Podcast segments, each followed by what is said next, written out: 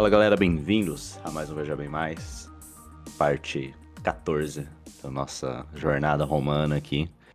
No último episódio a gente falou de um novo, um novo personagem que, não vou mentir, não me impressionou muito até agora. Mas, né, você já disse que ele é o terceiro fundador de Roma. Considerado, né, o terceiro fundador de Roma, que é o nosso querido Caio, Mar... Caio Mário, né? Isso. Mário. Marcos, Marcos, não lembro como é que era a pronúncia em, Em, em latim, Latim. Marius. Marius, isso, esse cara aí mesmo. Que ele era. Putz, qual que era o nome? Que ele não é da. Não era romano, romano mesmo? Homos novos. Vamos novos, isso, exatamente. E o cara se destacou. A gente, né, a gente falou que ele foi o primeiro a se tornar. Não o primeiro, né? Mas o primeiro que pelo menos se destacou, Hum, se tornar cônsul, etc. E ele fez, é, né? Ganhou umas batalhas ali, fez umas coisas aqui, mas sinceramente. Nada que eu falei, olha só que impressionante. é, E é, até nós falamos você mesmo disso, né? Que o motivo pra ele ser, ser o terceiro, considerar o terceiro fundador de Roma ainda está por vir. O que mais me impressionou dele foi que você tá aquela spoilerzinho que você deu no final do episódio passado, que é o fato dele ter sido cônsul sete vezes. aham. Que, né? é, Você falou, a gente já tava na segunda, terceira, né? Alguma coisa assim. Indo pra terceira, se engano. segunda, segunda. Segunda mesmo, né? Ok. É. Mas o que mais impressionou dele foi isso. Uhum. E o que mais, uma das coisas que mais não me impressionou, mas o que mais, digamos assim, falou, ó, tá vindo coisa aí no, no- episódio anterior, foi o fato dos, dos ale- os ale- alemães não, né, os germânios chegarem ali, Uhum. finalmente, esse novo povo que chegou dando uma surra em Roma, esse, pela, povo, esse, po- esse povo branquelo do norte, né? esse povo branquelo do norte. Se fosse inglês, De podia chamar claros. até de White Walkers. Praticamente, altos, brancos. É, vindo de uma região vindo do alegadamente congelada. norte. É, exato, é isso, White Walkers. Da né, onde já- será que vem certas inspirações aí? Exatamente. E vieram com... Não, na verdade eles vieram com calma, né? Não queriam... Só queriam um lugar pra morar. É isso aí. Mas Roma sendo Roma, né? Com aquela velha e boa política deles de... Bom, eventualmente Guerra- ele pode me guerra- atacar, então deixa eu atacar primeiro. Guerras preventivas, é Guerras disso. preventivas, é, claro, esse é o nome. então... Só que, né? Dessa vez não saiu como planejado. Tomaram uma surra. É, não três uma nem, vezes. né? Não, nem, nem três. Acho que no nosso último eh, discussão tinha sido quatro. Já era quatro? Nossa. É. A primeira foi lá no, no que eles chamam de Nória, que foi a primeira vez que eles Que fizeram as armadilhas, né? apareceram. Isso aqui. Ah. É, e a verdade, vamos aproveitar e fazer algumas correções. Hum. Reescutando, editando aqui, eu vi que teve alguns erros, errinhos aqui, não muda a direção da flecha, mas precisa ser endereçado. É, o primeiro deles é realmente isso, de que é, tinha comentado que o cônsul da época lá tinha feito uma armadilha para eles, mas que ele tinha subestimado e tinha levado surra. Hum. É, isso é verdade, mas não necessariamente só foi subestimado é, a razão da derrota dele, que os germânicos descobriram que ele tinha preparado uma armadilha. Então, Hum. é, eles sabiam disso e se prepararam para a armadilha. Então, por isso que ele foi, como tinha usado a palavra lá, esmagado pelo exército germânico. É, que eles sabiam da armadilha, eles ficaram sabendo. Então, eles não caíram na armadilha, eles foram já contra-atacando os Já romanos. prontos, ah, É. entendi. E aí sim que levou uma surra. E outra coisinha factual aí que cometi um erro foi que eu disse que ele tinha morrido, mas ele não morreu não. Ele conseguiu fugir pelos Alpes. E teve que se Hum. explicar lá em Roma do porquê que ele, ele fugiu e, e foi derrotado. Hum. Então, essa é a, é- é a história mais factícia. É, eles sabiam e o cônsul não, não morreu. Mas podia até ter morrido e ia ser menos Né? vergonhoso para ele. Ia ser mesmo. Mas morreu em batalha. É, então, essa foi, foi o primeiro encontro. Ok. É, e o segundo. ah, errata? Alguma errata, até algumas em relação ao, ao Mario. É, só Hum. complementando o que você disse aí, ele não te impressionou tanto, mas é porque Sim. você sabe que tem mais coisa por vir, né? Mas em, em Hum. termos só de, de ser um Homos Novos, ele não foi simplesmente cônsul no momento de rele- relevância, mas ele também foi tribuno militar, tribuno da plebe, Sim, sim. foi pretor da província da Hispana, como ele. Até que como foi ele alguém- que fez o negócio da. Em vez de, de fazer que nem os Caios lá, os, os Draco, eles É, como é que ele fez o negócio da fila lá, né? De diminuir ó, o espaço da fila da votação, um negócio assim. Isso, isso, os Gracos. Tá Gracos, é. Malfoy. sempre falo, sempre falo Dracos. É, e isso é outra, outro ponto de correção aí, que essa proposta eu tinha dito no episódio que não passou, mas passou sim. Hum, Ele conseguiu intimidando tanto o amigo dele, que era o Metelos, e os próprios senadores. Alegadamente ele ameaçou que eles iam para prisão, é, que ele ia convocar a plebe para votar para eles ir para prisão se ele não aprovasse essa lei aí, se eles não aprovassem essa lei. sim. E isso foi no ano seguinte da morte do, do, do Caio Graco. Então o Senado já não queria mais é, radicais e eles falaram, ok, já que não era nada que ia mudar o jogo de tudo, era uma mera inconveniência. Hum, Essa foi uma vitória política para ele sim na base da intimidação. hum, Então passou a regra, é, passou a lei, teve vários cargos importantes, sendo homos novos, e ele sempre foi um símbolo do povo e, falando anacronicamente, da meritocracia. Lembrando Hum. que ele fez tudo isso aí com base em, em resultado mais do que aliança. A única aliança que teve foi com Metelos, mas se rompeu no primeiro ano já Sim. quando ele propôs essa lei aí. Não foi do agrado do Metelos. É, então, o que distingue ele é, até esse momento aí, além da vitória lá em Jogurta, claro, é que ele é quase que um ícone assim do, de novo, anacronicamente, do sonho americano. hum, Vir de um lugar desconhecido, sem, sem aristocracia, sem muitos recursos, e aos pouquinhos ir ganhando relevância, dinheiro, fama, influência. hum, Claro que ter casado com a tia do Júlio César também ajudou na questão da, da influência e círculos sociais aí que ele participava. sim. Mas no geral a narrativa é que ele né, era quase um Zé Ninguém, e fazendo Hum. quase aí. E de repente era um cônsul no momento de, de conflito aí forte com é, o norte da África lá. E bom, conseguiu com o apoio da plebe se virar o general lá acima do Patrício que estava lá antes, que era o parça dele, o Metelos, para resolver o que tinha que ser resolvido. Hum, E um detalhe complementar aí é que, é, só para alinhar as datas, ele virou cônsul em 107, foi a primeira vez. O Metelos foi em 109, aí ele hum. pediu para voltar para Roma em 108, foi eleito, isso é outra coisa que temos que prestar atenção.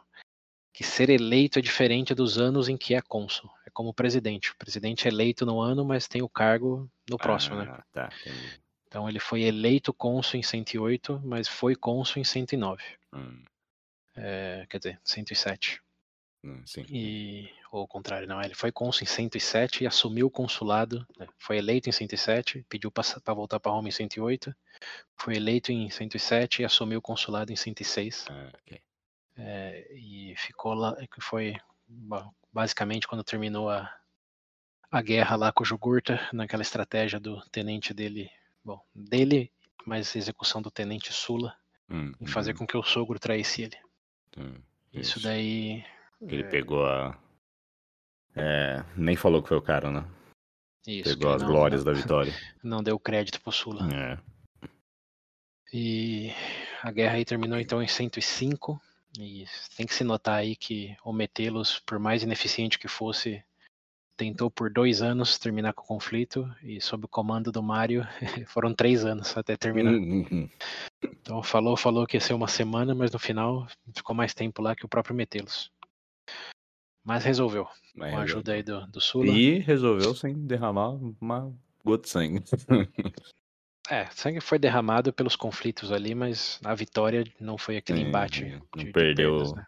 É. Uhum. Foi, foi limpo, foi uma vitória no final limpa e consagrou ele como é, deu para ele o triunfo e mostrou que ele como homem do povo, é, como homens novos e por homem do povo não era só o apoio da plebe, era o fato de que ele comia com os soldados, é, ficava à frente no pelotão, Uhum. falava a linguagem dos soldados, dizer, tinha um vocabulário dos soldados. E algo importante aí complementando também é a questão do É, lembra que o Caio, o Tibério e o Caio Osmários, eu tinha comentado, foram criados por tutelagem grega. Hum. Por isso até eles tinham os ideais de liberdade, justiça, como eles foram marinados em filosofia grega e por isso foram talvez por isso, né, não dá para ser tão simplista, mas é importante na formação deles que eles tivessem tido essa formação, porque foram os primeiros aristocratas Hum. sangue azul a pensar no povo e aí se foi para alavancar o própria influência ou se foi para realmente ter mais justiça, digamos assim, é, será para sempre um debate. Mas tem esse diferencial aí, que depois da conquista lá da Macedônia, a absorção, melhor dito, é, Roma passou a ter uma ruptura na sua cultura, de que antes era romano, romano, digamos, e agora tinha um romano greco Uhum. que tinha essas influências aí e estava muito mais visível e presente nas classes altas do que, obviamente, nas médias e baixas. E o, o Mário, ele era reconhecido por ser um defensor da cultura romano-romana. Então, Hum. diz aí algumas fontes que ele não gostava da- das óperas gregas e até saía de apresentações quando citavam poetas gregas, eh, poetas gregos, coisas mais gregas, ele ele saía simplesmente embora. Não, não tinha tempo para essa para essa papagaiada não. A cultura romana era pé no chão, espada na garganta e honra Rômulus, Júpiter, etc. Sim. Essas coisas gregas aí era mais para aristocracia que não tinha mais o que fazer. Então, obviamente, essa perspectiva também agradava bastante o povo, a plebe, no caso, porque eles não tinham acesso a toda essa elite da cultura grega, né?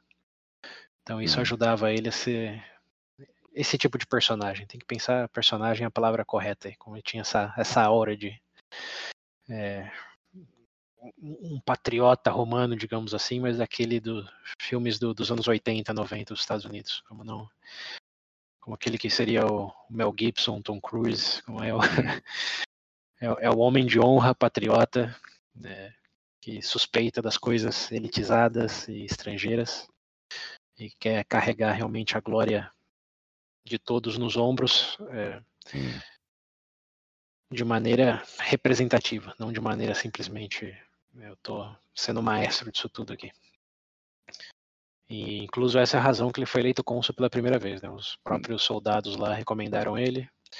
Ele foi lá para Roma, foi eleito com base no conhecimento e apoio popular que ele tinha. E mesmo quando ele não foi oficialmente mandado lá para o norte da África, a Assembleia do Povo mandou ele. Uhum. Então essa tem que lembrar desses, desses pontos aí na, na figura do Mario, porque isso se juntar, se for individualmente falando, como teve vários personagens que tiveram um pouco disso, um pouco daquilo, mas ter tudo isso no, no currículo é realmente uma, uma distinção do Mario. Ok. É, Um homem único. é, tá. Isso que estamos na metade da história dele, né? hum. Mas bem, Sete vol- vezes cônsul. é só ver que eu lembrei. por, por enquanto ele está na segunda, e vamos só lembrar o porquê que ele está na segunda. Então, vitória lá do, contra o Ju- Jugurta.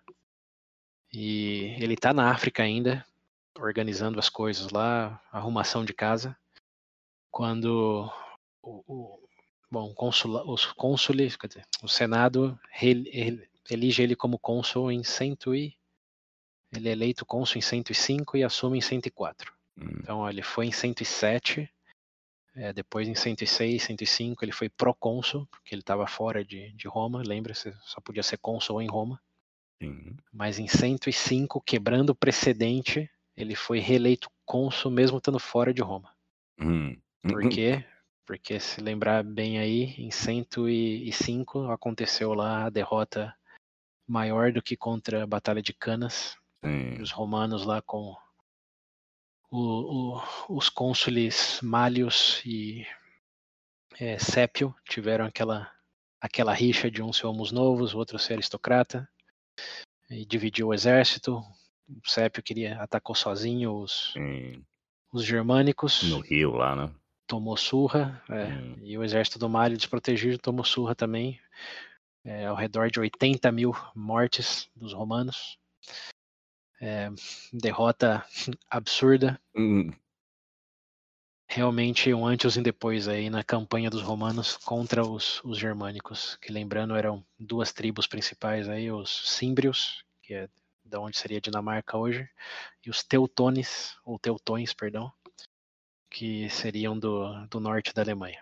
Os dois se juntaram aí e estavam fazendo é, inspeção de perímetro ali em toda a região da, da Galícia, é, Galícia não, na região gaulesa, que hoje é a França, e do leste espanhol ou Espanha naquela época. Então a sorte dos romanos é que eles ficaram nesse modo exploração aí pro, pro norte de, da Itália e não decidiram, né, mesmo depois dessas vitórias aí substanciais contra Roma, simplesmente ir para a Itália. Então os hum. romanos, assim como com Hannibal, tiveram muita sorte de, no momento de maior fraqueza, não ter o inimigo batendo na porta. Hum.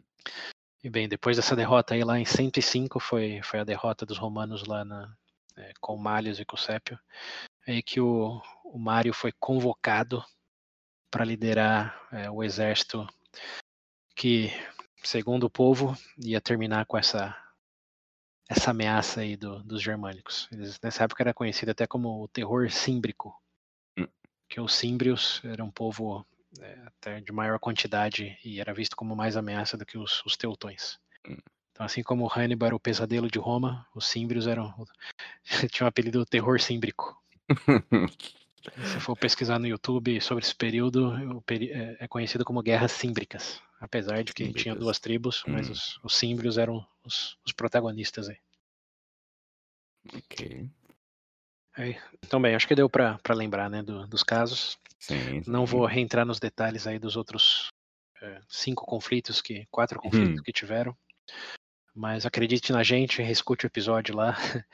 Os romanos já tinham perdido quatro vezes para essas tribos germânicas. É, e essa última derrota aí, a quarta, foi a maior delas e fez com que o, o Mário fosse eleito cônsul pela segunda vez, não consecutivamente, 107, depois em 104, uhum.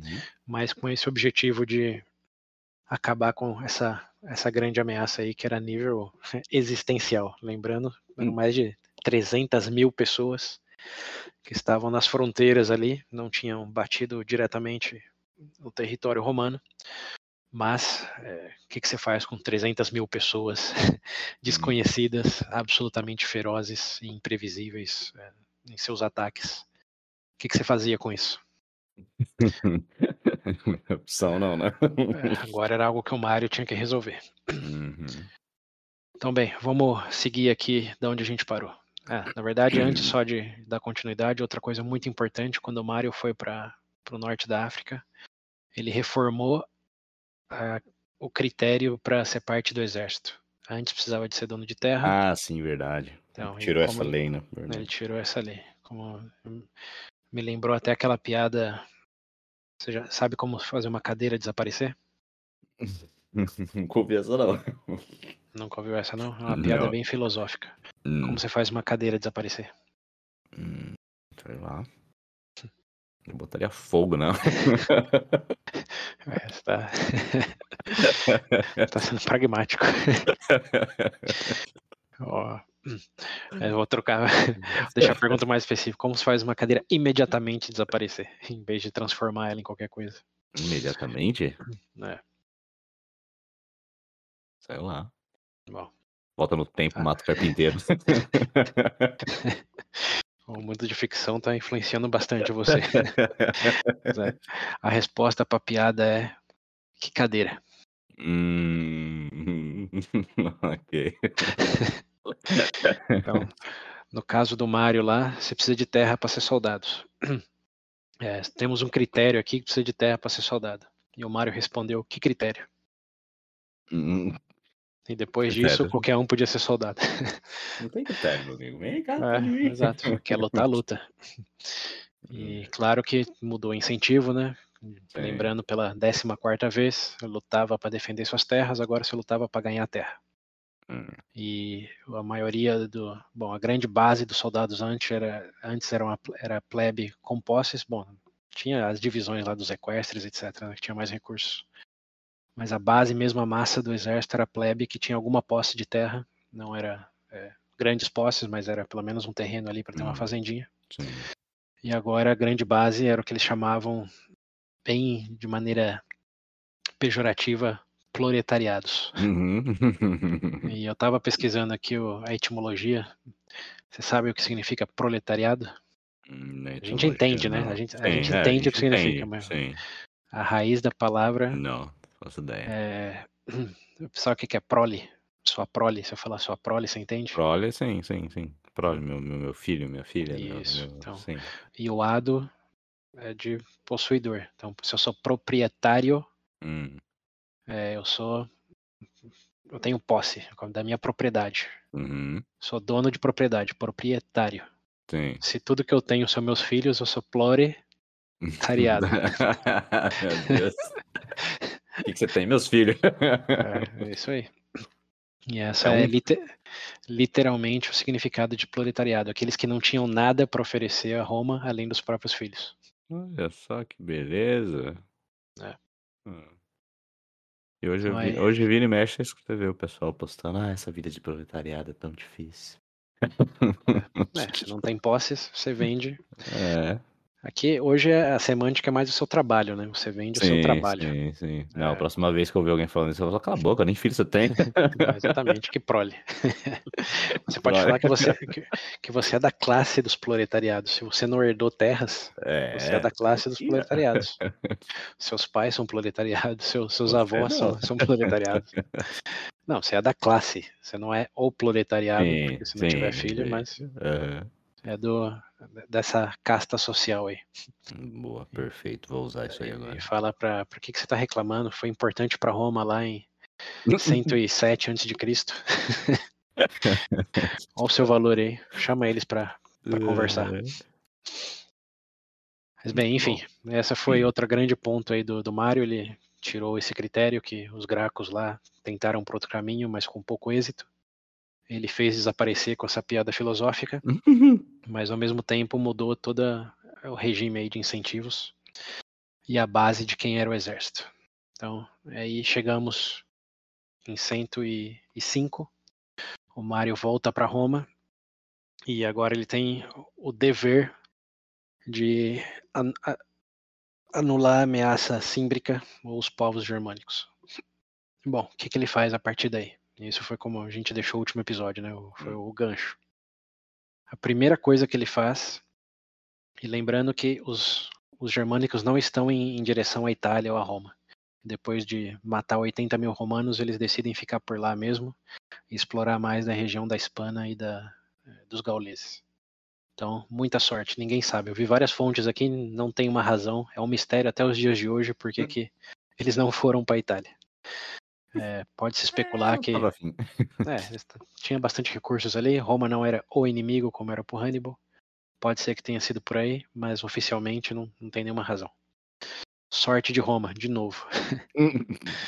E, bom, o Mário aproveitou esse, esse tempo aí para formar um exército que realmente fosse páreo para os germânicos. Que, claro, Hum. depois de quatro derrotas, e sabia que o problema não, não era simplesmente numérico, também era um problema de formação. Como ele acreditava que os soldados que estavam que perderam nos últimos confrontos estavam mal treinados, eram júniores, por assim dizer, é, que os comandantes não fizeram um bom trabalho de, bom, de serem bons generais, comandantes. Né? E o Mário se orgulhava disso porque ele tinha bastante experiência militar. Lembra que ele estava até com o Scipio é, Emilianus, o herói lá, do, herói ou vilão da Terceira Guerra Púnica. Hum. É, então ele, nesse momento aí, já tinha mais de 30 anos de experiência militar, foi tribuno militar, então como general, ninguém nunca questionou a qualidade dele. E aí ele implementa, começa a implementar, lembrando que simplifica para a narrativa aqui, mas não é tão binário da noite para o dia, é, uma outra reforma. A primeira foi de tirar o critério das terras, o segundo foi estrutural. E ele, é, se botar o nome dele no Google, como Mário Roma, a primeira coisa que vai aparecer sobre ele é a reforma estrutural do exército do Mário. Uhum. Então a questão das terras foi bem importante, mas o mais importante no legado dele é o que ele fez aí nesse momento, ou ao redor desse momento. Que lembra que a formação do exército romano era os manipular, né? Tinha é, em primeiro lugar lá o, o exército do é, do Rômulus, que era só os bárbaros. Bom, era como os bárbaros, né? Cada um defendendo o que podia, da maneira que podia. Depois, lá com o quarto rei de Roma, é, eles implementaram um sistema de, de falanges baseado nos gregos, que Hum. obviamente funcionava. E depois, com o Camilo, ó, o segundo fundador de Roma aparecendo aí, Camilão. é, ele implementou a mudança para a formação manipular, porque na guerra contra é, os bárbaros mesmo, lembrando que isso começou lá com os bárbaros, é, a formação de falange era muito rígida e os bárbaros demandavam mais agilidade e Hum. isso foi se consolidar mesmo lá durante as guerras samnitas, que era um povo dos, dos montes, dos, das montanhas. E aí sim, é, Roma precisava de, de agilidade, precisava de versatilidade. Foi quando é, informação manipular entrou em, em voga. E é o que tinha, o que estava valendo lá desde do século IV, basicamente, até aí estamos no século II agora. Então, mais de 200 anos, quase 300 anos de uma formação manipular sendo usada. E com grandes vitórias, né? Porque guerras púnicas, guerra contra os macedônicos, Sim. vários aí herdeiros de Alexandre o Grande que é, derrotados muito em base também da formação romana e do exército, que era manipular, tinha as três linhas lá, só lembrando rapidamente dos os velitas, que eram os primeiros que iam lá para provocar o inimigo, depois tinha os os rastates, que era a primeira linha de frente com as jovens, depois tinha os príncipes, que já eram o povo aí no seu auge de batalha, e por fim os triares, que eram os, os veteranos, digamos assim, de outros confrontos, e se tudo desse errado, tinha até o ditado lá, né, como é, isso vai chegar aos triares. Hum, hum. Então era a terceira e última linha de defesa de Roma, a mais experiente, e claro que quando você já tinha passado pelas outras duas, estava bem cansado e tinha que lutar com a, com a parte mais experiente. Então, era um grande, uma grande carta na manga e funcionou excelentemente para Roma durante todo esse período. Até chegar Mário irmãos. É, até chegar a, a, a ameaça dos germânicos e o Mário decidir que isso não seria suficiente. Hum, É, o Mário sentiu que estava estagnado, de que né, havia vulnerabilidade nessa formação e ele queria tentar algo diferente. E o que ele propôs, e como cônsul não foi só uma proposta, né, ele efetivamente mudou. hum, é. Foi em, em vez de formação manipular, ele implementou uma formação de cohort, que é basicamente, é, em vez de, de três linhas, como numa estrutura de xadrez, e tudo isso que eu estou falando aqui tem vídeos no YouTube que il- ilustram aí em animações como funciona. Então, me escuta aqui, mas clique nas referências aí para entender melhor. É, a formação manipular era uma tabuleiro de xadrez com essas linhas aí. E o que o Mário fez foi voltar a uma formação quase de falange com blocos solidificados de 420 homens, Hum, numa tá. formação de cohort, com grupos consolidados aí. Hum, Mas o maior diferencial não era simplesmente na formação, senão que ele aboliu as três linhas. Então já não tinha mais as categorias lá. Ele basicamente pegou os príncipes, que era a segunda linha ali do, do pessoal no auge, e fez com que todo mundo fosse essa linha mediana aí, entre os príncipes, entre os rastates e, o- e os triares. Falou, Todo mundo agora vai ser o mesmo, vai ter o mesmo tipo de, de armamento, o mesmo tipo de, de armadura. Vão ser todos iguais, não vai ter mais diferenças de linhas. E vão Hum. ser mais juntos, em linhas mais profundas. Eram 10 linhas, então pensa em 10 linhas aí.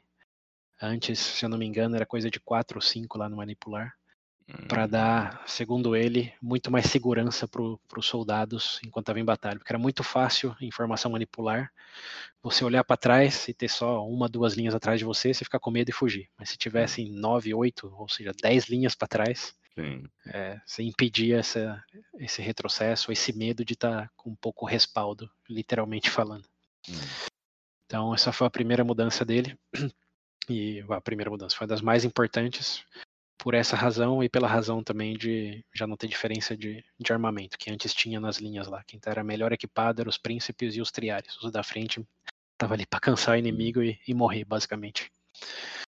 É, e o mais, mais importante disso tudo aí é que ele implementou um sistema de rotação. O que, que significa isso? hum, Em vez de você três linhas, como era no manipular, e você ia cansando o inimigo à medida que eles iam avançando nas linhas.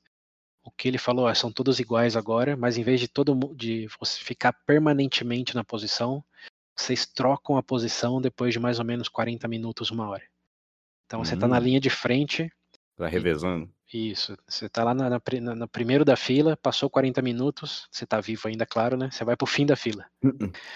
E aí a, a próxima pessoa que está descansada batalha por 40 minutos e vai pro fim da fila. E assim consecutivamente, de forma que você mantém é, todos os soldados em seu estado ótimo durante todo o conflito, sem perdê-los necessariamente nessa ordem aí de como era antes, que a linha de frente sempre era quase que descartada. Sim. Você mantinha todos os soldados é, revezando entre eles e mantendo a mesma intensidade de ataque contra os inimigos. Então é uma coisa assim bem, bem genial se você parar para pensar é, no que, que isso implica. E todos os outros exércitos era, era isso, como linha de frente até hoje, né? O que, que significa você estar na linha de frente? É. É Então, basicamente Primeiro morrendo.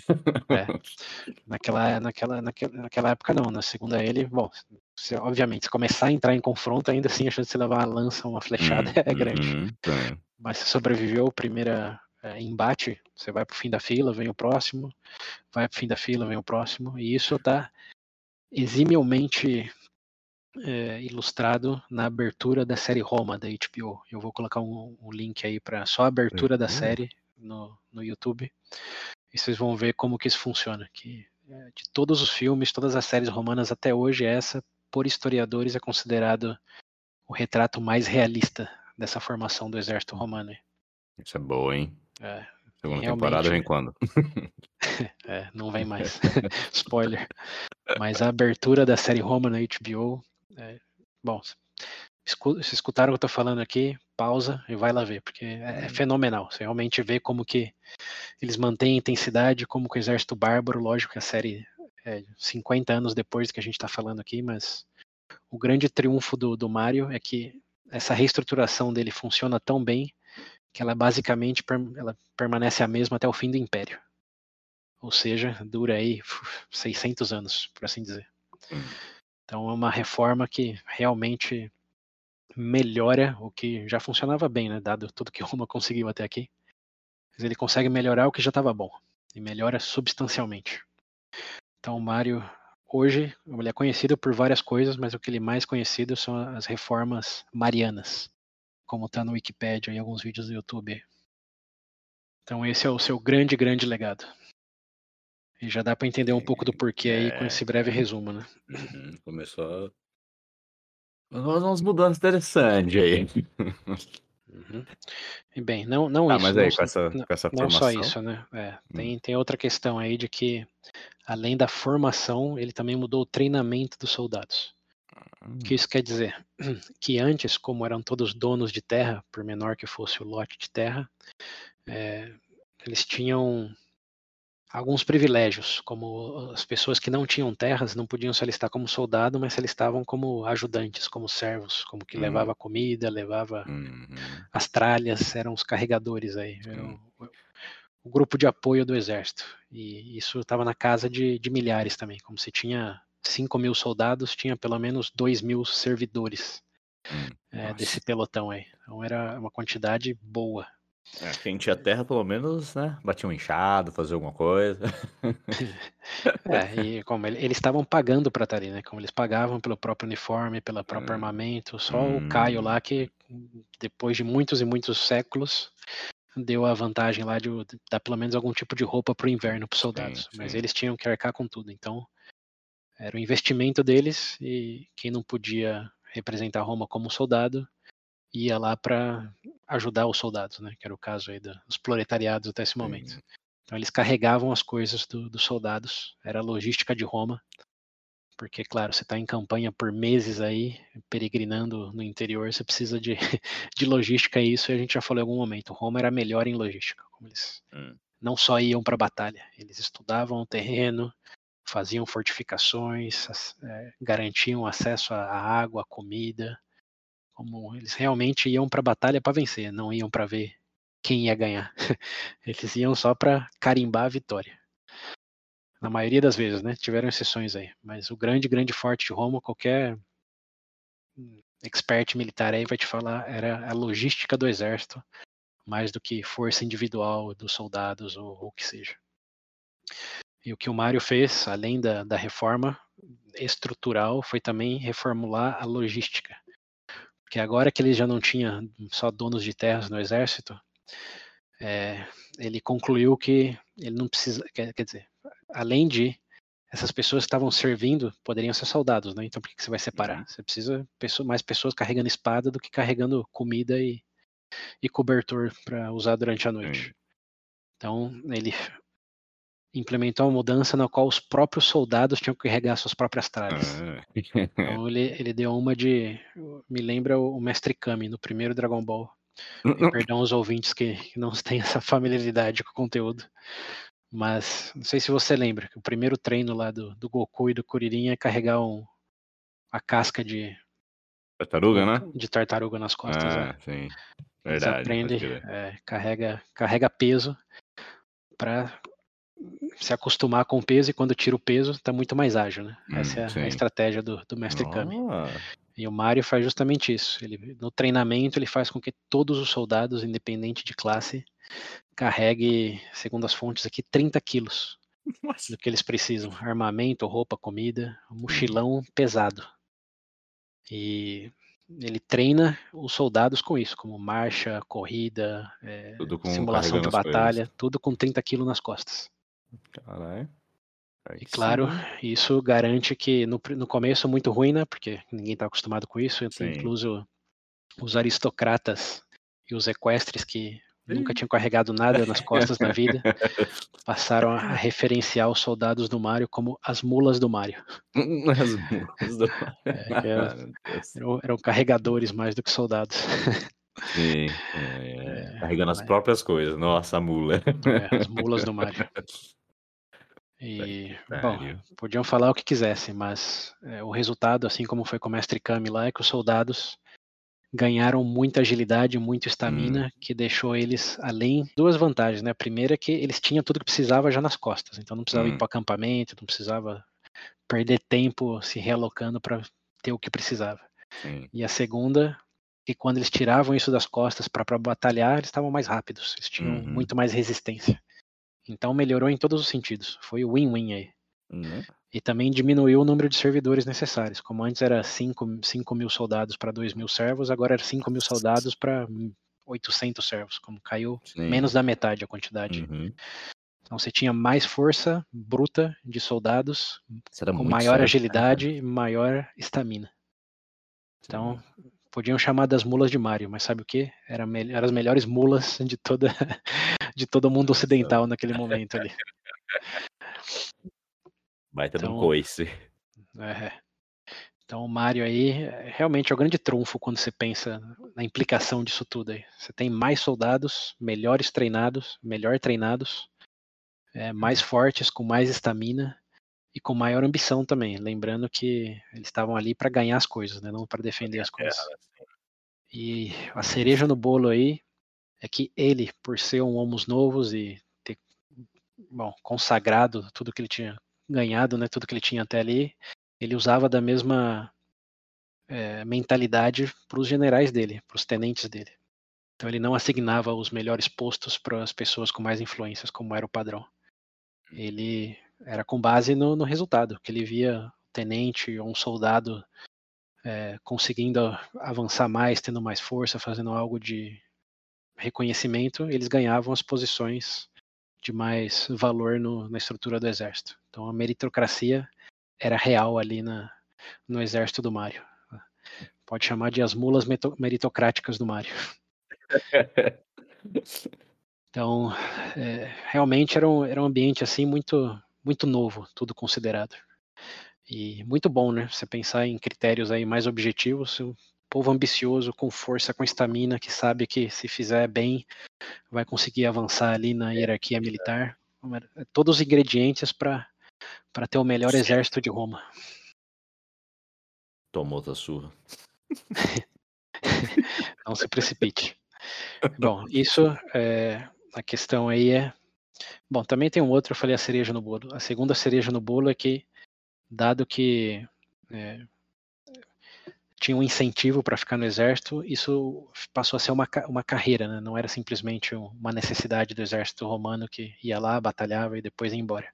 Sim. Como já não tinha terra e via benefícios em ficar no exército, é, o exército romano passou a criar uma memória institucional, que as mesmas pessoas estavam ali tentando subir na hierarquia, tentando ganhar reconhecimento, não era simplesmente um bando de fazendeiros que se reunia e depois voltava para a fazenda.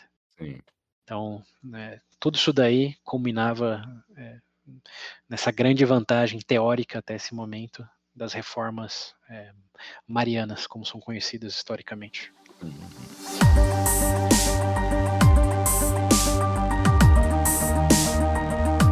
Então, entendido aí? Por que, que o Mário carimbou aí o seu antes e depois na história como um grande comandante militar? Sim. Isso aí ele tava no. É, a segunda vez, né? Que ele tá de cônsul aí. Isso, isso foi em 105, ah. ele começou a treinar o exército de um outro cônsul, chamado Rufus, hum, que é, perdeu o exército tentando defender o, o norte lá da, da Itália de, de tribos gauleses aliadas aos, aos germânicos. Ele hum. pegou esse exército e falou: vamos treinar vocês de verdade agora. E não foi rápido. Ele começou em 105, mas até juntar todo, todo o exército e treiná-los verdadeiramente, lembrando que isso acontecia na primavera e verão, é, talvez um pouco do outono, mas no inverno todo mundo ia para casa ficar de boa. Isso demorou, segundo minhas fontes aqui, três anos até o exército do Mário ficar pronto e, principalmente, os germânicos decidirem ir para a Itália. Que desde 105, que eles tinham ganhado a grande vitória, eles estavam lá na, nas aventuras Dora Exploradores do, da França e da Espanha em 102, eles reaparecem no mapa. É, alegadamente, eles têm um encontro lá e falam: já deu aqui, né? Bora para Itália agora. Então, 102, marca aí no seu calendário. Os germânicos decidem ir para Itália, finalmente. 102. 102. Demoraram um tempinho mesmo, hein? Demoraram um tempinho, três anos. Enquanto isso, o Mário aproveitou para treinar o melhor exército, em teoria, que Roma já teve. Hum. E enquanto ele estava treinando isso, ele foi reeleito cônsul três vezes também, porque é, os romanos não queriam arriscar ter outro cônsul que talvez fosse lá buscar os germânicos, é, eles não queriam mudar o, o time que já estava ganhando, né? É, e ganhando em teoria, né? Quer dizer, o Mário tinha segurado é. a vitória lá em, em Numídia, mas eles não queriam arriscar. O resumo é ninguém queria arriscar. Parecia bom, não vou mexer.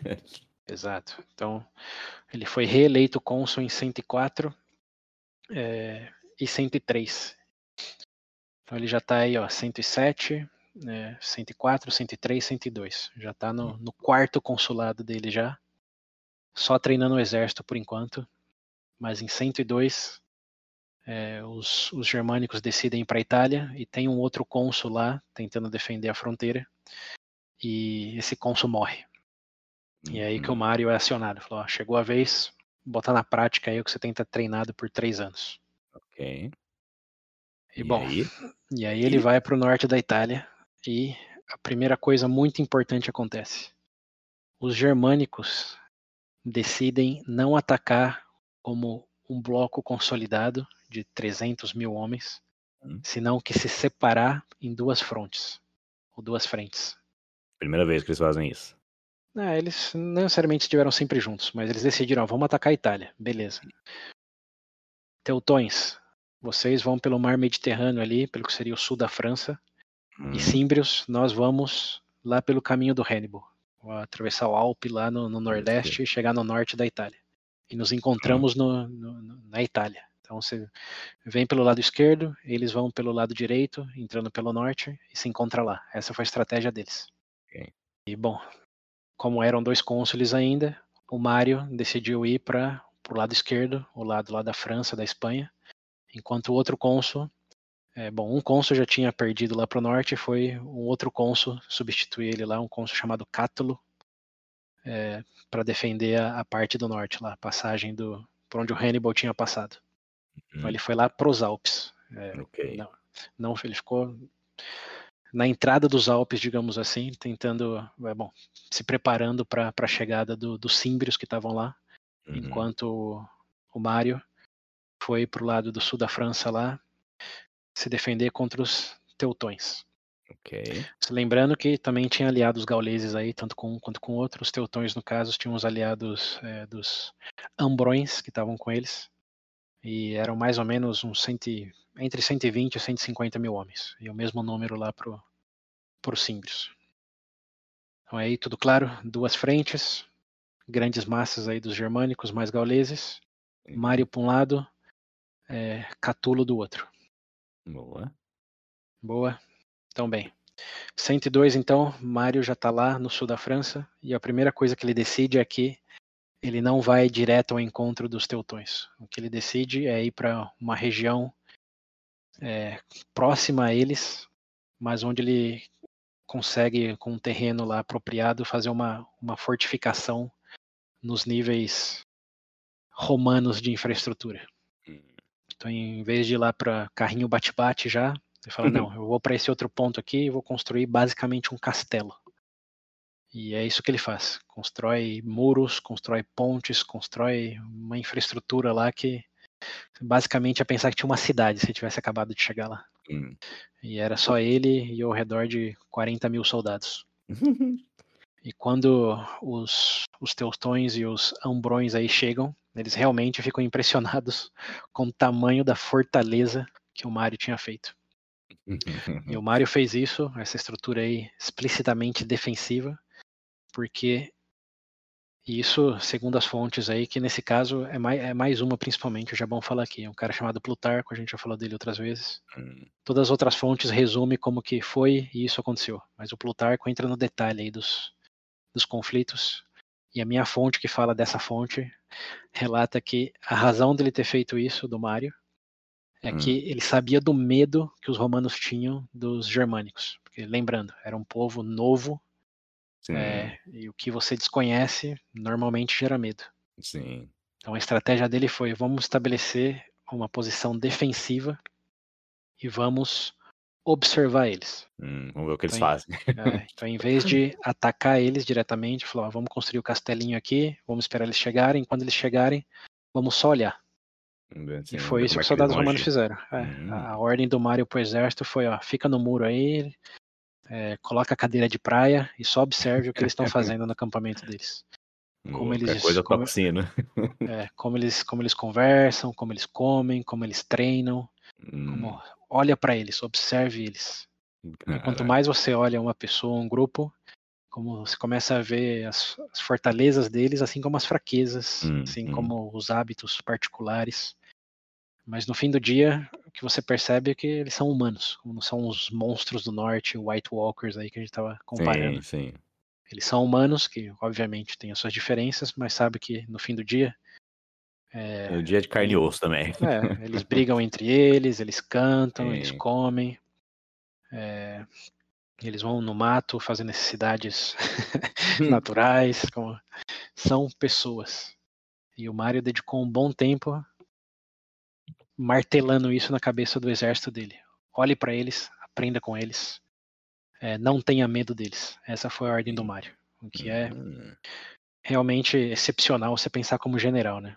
né? Sua primeira ordem de combate é essa: aprenda, não enfia a espada na, na cara dele. Mas claro Quanto mais que... dado que é Roma, né? Que... é, então, que sempre teve pressa, né? Exato. Mas no caso, Mário, lembrando, muita experiência militar, ele lidou com, teve que lidiar com um, um, povo também que não era romano lá no norte da África, então ele tinha, tinha os seus precedentes. É, mas claro que os germânicos aí, eles não também não ficaram lá só fazendo show para os romanos, né?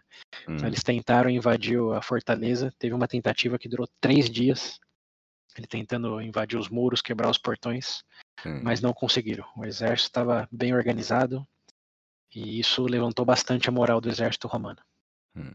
É, então, teve vários é, momentos aí. Bom, teve esse grande momento de embate, mas aí ele, os, os germânicos se deram conta de que eles não iam conseguir penetrar, de que seria uma vitória pírrica botar todo mundo para ir contra a fortaleza, porque era uma posição defensiva muito, muito boa de Roma.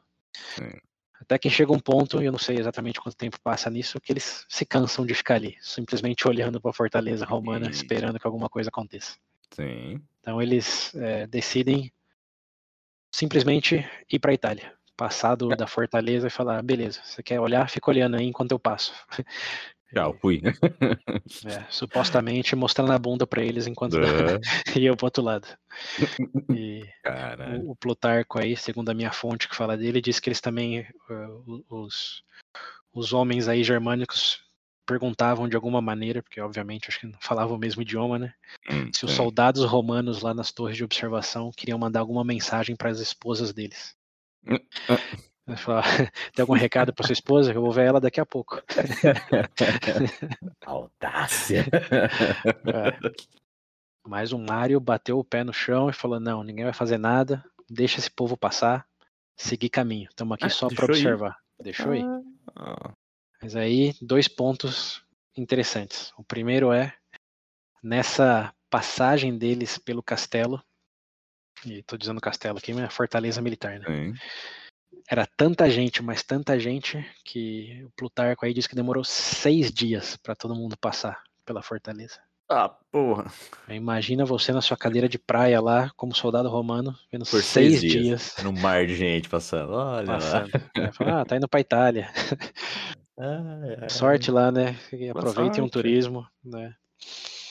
Quando perguntar se eu queria mandar um recado pra esposa, falar, manda sim, diz que tô voltando. Sim, sim. Logo eu volto. Tirando É. umas férias aqui, sol. Aham. Mas bem, seis dias. Esse é o primeiro grande fato aí, importante fato, Caralho. que estão falando realmente de um mar de gente, não é de uma tribuzinha, não é de Sim, um sim. pelotãozinho. É, tinham 300 mil divididos em dois grupos, né? Exato. Que pariu, gente, pra caralho. Seis dias. E, bom, claro, os romanos ficaram bem amedrontados, amedrontados Hum. com esse número, mas Mário falou, não se preocupa, agora a gente sabe que eles são apenas humanos. Sim. E assim que eles passarem, vamos atrás deles, atacar pela retaguarda. Hum, E é isso que acontece. Uma vez que eles passam do- da fortaleza, o Mário manda todo mundo entrar em formação e ir atrás deles é, pela retaguarda. Mas não imediatamente atrás dele, como não caçando, Sim, senão que sim. Fazendo uma estratégia, vamos acompanhando eles até ele decidir que é, é o momento oportuno de atacar. Ok. E aí vem outra curiosidade grande que é, o, o exército germânico, quando o exército romano sai da fortaleza, obviamente eles perdem acesso a todos os recursos que eles tinham garantido lá, como água, comida, etc. Então, é, chega um momento que o exército pergunta pro Mário, tá, a gente tá seguindo eles aqui, mas como a gente vai ter acesso à água agora? E aí Hum. o Mário diz, bom, tem um rio logo depois de onde eles estão. Então, se vocês quiserem água, é só derrotar o inimigo e a água tá ali. é, é. E essa é, é, é um grande incentivo, por dizer assim, que o Mário dá ao Uhum. exército. De, ó, agora vocês já sabem que eles são gente como a gente. Se você tá com sede, tem um rio logo atrás deles ali, ó. É, Tá lá, tá vendo ali, ó. E É só claro, só, só tem duas maneiras de fazer isso, né? Uma é realmente matar, Hum, e a outra é tentar, de alguma maneira, ir pelas laterais e pegar água sorrentinamente, né? hum, sorrateiramente, né? Sorrateiramente, isso. E Hum, é isso que acontece no primeiro momento. O exército não tendo a ordem do Mário de se formar e atacar é, como um todo, sim, começa a criar pelotões que tentam pegar água é, hum, nas esquivas ali do, do inimigo. sim. Porém, na primeira tentativa, quando eles chegam no rio, eles já encontram com a tribo do- dos Ambrões, que são os gauleses que estão ali junto com os, os teustões. Sim. E alegadamente eles estão ali tomando banho, tomando umas. Na minha mente, estão fazendo um churrasco ali no rio. Né? É. De repente chega um pelotão de romanos ali para pegar água e começa um xinga para lá, xinga para cá.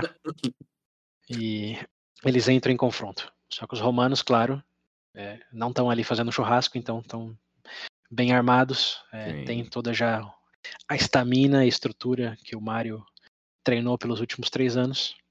E basicamente não dá nenhuma chance para esse punhado aí de ambrões, lembrando gauleses Ah, não germânicos que estão sim. ali. Então, nesse primeiro confronto, o pessoal Deu- que estava no rio ali morreu no rio. Morreu. Aí. Morreu no rio. Pegou água, matou uma galera, pegou o resto do churrasco, voltou pra casa. É isso aí. Porra, perfeito. E aí foi o primeiro evidência de que o exército do Mário, as mulas do Mário funcionavam. Funcionavam. Só que, claro, foi um pelotão pequeno e foi contra os, os ambrões, os gauleses, não diretamente os germânicos. É é um povo que eles já conheciam, né? É, mas aí o interessante é que, claro, os germânicos estavam ali perto, eles estavam juntos. É, mas vamos considerar aí de que eles estavam de um lado do rio e eles pegaram os gauleses no rio, né? Sim. E era uma região de bastante florestas e montes. E quando os uh, romanos, eles não estavam mais na fortaleza, então eles estavam acampando ali. Então, o momento foi tenso depois da primeira batalha, porque apesar da vitória, cadê os teutões, que são os germânicos, que são um mar de gente desconhecida? Cadê eles? Eles passaram aquela noite lá. É, diz aí o, as fontes primárias que passaram com a espada na mão num hum. círculo defensivo extremo esperando um ataque dos teutões a qualquer momento. Eles sabiam Sim. que eles estavam vindo, só não sabia de onde e de que momento, quer dizer, de, de que forma. E falaram que em vez de atacar, quer dizer, o que aconteceu aí foi que em vez de atacar, os teutões usaram de uma intimidação. Que eles se aproximaram do exército romano, mas como era região de muita floresta, eles não se deixaram ficar visíveis e era calada da noite. E aparentemente só fizeram ruído a noite inteira, fazendo lamentações, ameaças. É, sussurros. Me lembra até. Lembra aqueles barulhos lá do monstro de fumaça do Lost antes de aparecer? Sim. Não, foi algo né, nessas linhas aí. Na calada da noite, vários mortos aí dos ambrões. E os teustões ali, em vez de atacar diretamente, só criando aquele preâmbulo de hum. vai ficar ruim pra você, estamos todos aqui, sabendo onde vocês estão, estamos vindo, mas você não sabe é, se agora. Só terror psicológico, lá. Só psicológico, isso aí. Só terrorizando a mente dos romanos. Sim. Que na calada da noite, no meio da floresta, sem a hum. fortaleza deles. Espadinha na mão, nem dormiram. É, só com uma certeza. Os teutões vão atacar. Nossa. Imagina o. Pra usar termos técnicos, né? É, a circunferência de certas coisas anatômicas é, aí deles. É. Passava uma brisa. É. Mas, surpreendentemente, o advérbio voltando aqui, hum. os teutões realmente ficaram nessa, só na intimidação psicológica. Não atacaram naquela noite, nem atacaram Nossa. no dia seguinte. Eita. Ficaram ali só criando atenção, muito provavelmente também se preparando entre eles, né? Já que entrar no embate é, é. não podia simplesmente chegar do nada, né? Deixa um grupinho ali fazendo terror psicológico, o resto do exército se prepara. Isso, essa é, é possivelmente o que aconteceu. Hum. Mas claro, isso também deu tempo pro Mario é, armar a estratégia dele. Que essa do Rio aí, como que era um incentivo dele, mas não foi uma estratégia dele, foi o que aconteceu. É, mas agora que o embate realmente ia tomar, ia se materializar em toda a sua magnitude, ele decidiu se preparar. E a estratégia dele foi é, posicionar todo o exército dele no topo de um monte, que era uma região de florestas e, e montes ali, uhum. e esconder 3 mil é, soldados num, num, num outro ponto ali para baixo do monte, mas no meio de uma floresta mais densa. Hum. O que me lembra muito a estratégia que o Hannibal usou lá no primeiro encontro dele com, com o Skip o Pai, não sei se vai lembrar disso. Mas, ah, o primeiro é, primeiro que é o... Que eles se esbarram ele... lá, né? Não, não, não, não. É o primeiro na Itália, depois que ele atravessa os Alpes. Ah, depois que ele atravessa. Que ele manda o exército dele ir acordar os romanos quase da madrugada lá e atravessar o rio. Ah, sim, sim, sim. Lembra disso? Pra ir na surdina lá. Pra ir na surdina, é, eles provocam é. os romanos para atravessar o rio e ele se recusa a botar o exército dele para batalhar até quando já é 10 ou 11 da manhã uhum. e tá todo mundo uhum. bem alimentado. Sim, ele tinha sim. deixado na noite anterior um pelotão dele escondido também. E aí os romanos, cansados, molhados, quando começa o embate, tomam um pau do pelotão principal sim. e de repente aparecem os soldados escondidos atrás e sanduícham eles. E Roma tem a primeira derrota em território romano, aí, com o Esquipio pai fugindo e sendo salvo pelo Esquipio filho. Sim. que naquela época legalmente tinha 18 anos. E o Hannibal. E foi, o, foi o começo do Esquipios Africanos. Ali é a primeira vez que ele aparece. Hum, ok. Mas a primeira vitória na Itália de Hannibal. Então, esse foi o contexto. E agora, olha a coincidência. Uhum. Mario esconde 3 mil soldados dele numa floresta coloca o exército principal dele no topo de um monte e usa a cavalaria dele para ir provocar os teustões. Hum. Ele manda a cavalaria lá e fala: faz roasta, mostra a bunda, chama pro pau. E quando eles começarem a perseguir, sobe um monte. E é isso que eles fazem, e é isso que acontece. Eles realmente, na luz do dia, do segundo dia no caso, vão em direção ao onde eles imaginam que estejam os teutões, encontram eles, provocam eles e levam eles direto é, para o monte onde está o exército principal. E quando os teutões chegam, eles têm que subir um morro, e aí de novo temos a referência Star Wars. Quando, você tá, é, quando, você não tem o high ground, você já está em desvantagem. E os romanos é. usam essa vantagem supremamente a favor deles. É, no, nos vídeos aí que dá para ver na, nos relatos, eles lançam uma chuva de lanças e flechas é, nos hum. teutões quando eles começam a subir o morro, o que já aniquila bastante da linha de frente deles. E quando começa a batalha, é, claro, os romanos estão empurrando eles para baixo com toda essa vantagem do terreno aí. E os teutões, lembrando, eram bárbaros, como eram germânicos, eram fortes, eram gigantes na linguagem lá dos romanos, sim. Mas é, eles não eram um exército profissional como era do Mário agora, que treinou pelos últimos três anos de maneira bem rígida. Hum. Então, uma vez que eles começam a perder é, posicionamento, eles entram em pânico. E aí o uhum. Mario basicamente manda o, o, o, o, exército dele escondido sair lá da, da floresta e atacar a retaguarda do, dos teutões. Então eles já estão é. em desvantagem, já estão levando pau na subida do morro, e quando os romanos empurram eles para as planícies, o exército coringa dele sai do esconderijo. Hum. E igualzinho aconteceu lá com Hannibal, eles sanduícham os teutões. Hum, hum, e Roma wins. Ó, primeira vitória em cima vez. do.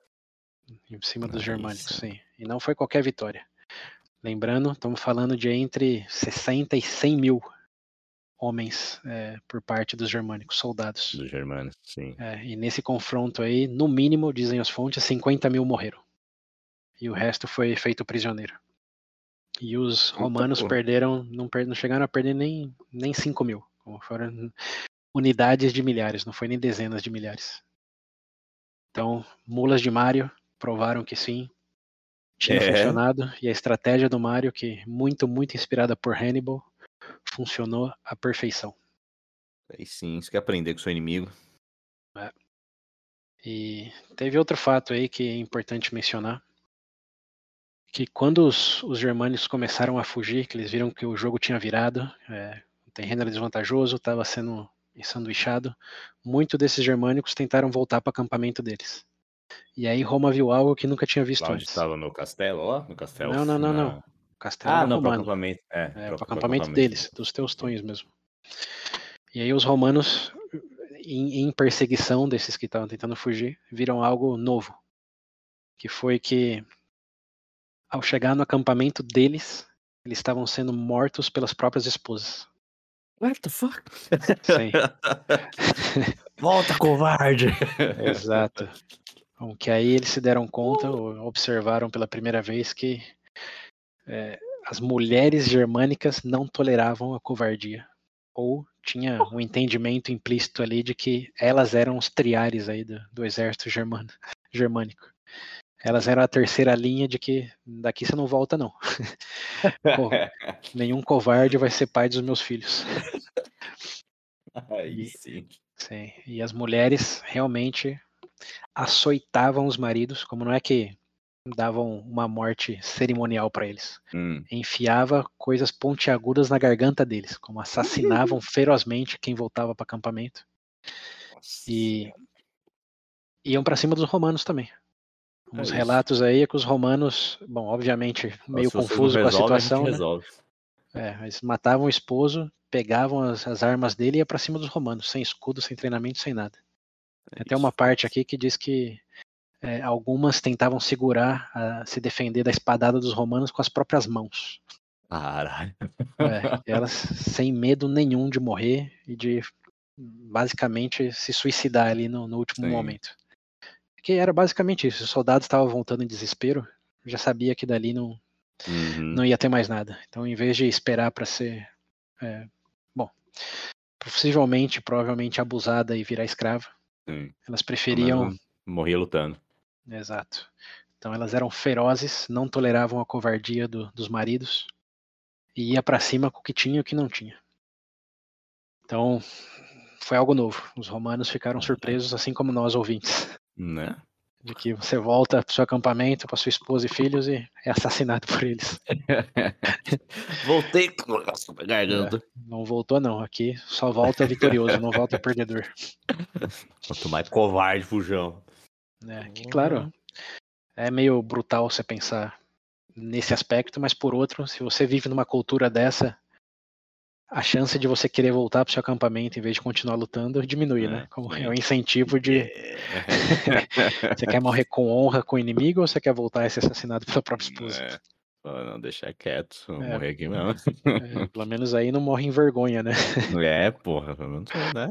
Exatamente. Mas no desespero, né? Porque uma coisa é teórico, né? Outra é você ver, sei lá, 30 mil soldados na sua frente. Uhum. E. Sudando, trissudando, meu Deus, trissudando todo é. mundo no, no caminho. É, e, no, e no desespero, fazer o quê? Pelo menos tem uma chance. A minha mulher talvez eu consiga fazer com que ela não me mate. Mas, é, no fim do é. dia, os, os, germânicos aí dos 50, 60 mil que foram mortos nesse momento, que não foram mortos pelos romanos, foram mortos pelas esposas no acampamento. Nossa senhora. É. Beautiful. E bem, aí Mário então tem sua primeira grande vitória tinha sua consagração, sim. Já ó, das, das, duas frentes roman das frentes germânicas, já ganhou uma. E é a hum. vitória absoluta, como não é uma vitória pírrica, bem longe de vitória pírrica. Perdeu pouquíssimos homens e provou superioridade em todos os sentidos, estratégicos, militar, é, formação, sim. tudo. Vitória três estrelas, três, ou cinco três, estrelas, dependendo da sua categoria. É. Porra. E bem, então o Mário aí já tá feliz. Já acendeu já, a chama de mão de Roma agora. Já sabe que já tem um triunfo mais esperando por ele em Roma. Porém, Roma também tá brigando na outra frente lá do norte, né? Com Sim. o Cátulo. Uhum. E lá a coisa não tá indo tão bem. Uhum. Os símbrios, os símbrios é, tem mais sangue no olho, digamos assim, do que os, te os teutões, aparentemente. Uhum. E eles estão em outro terreno, né? Eles estão nos Alpes. Lembrando, os Símbrios vêm do extremo norte ali do continente europeu, Sim. lá do que é hoje a Dinamarca. Então eles estão super acomodados com o frio. É, então, em vez de florestas do sul da França, eles estão lá nos Alpes. E o, o Cátalo é, usa da mesma estratégia do Mário. Ele faz uma base lá, porque até ele está tá defendendo o território, né? Ele não quer hum. que o, os germânicos ali, os símbrios, invadam Sim, é, a Itália. Itália né?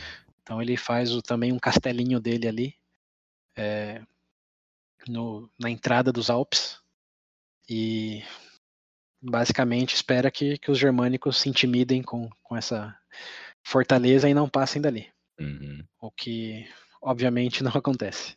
Uhum. Os símbrios, ao chegar e ver a, fortaleza, é, alegadamente provocam os romanos no castelinho deles, é, não só jogando insultos, jogando insultos, não só insultando eles de, desde o outro lado do muro, mas alegadamente isso é algo bem particular.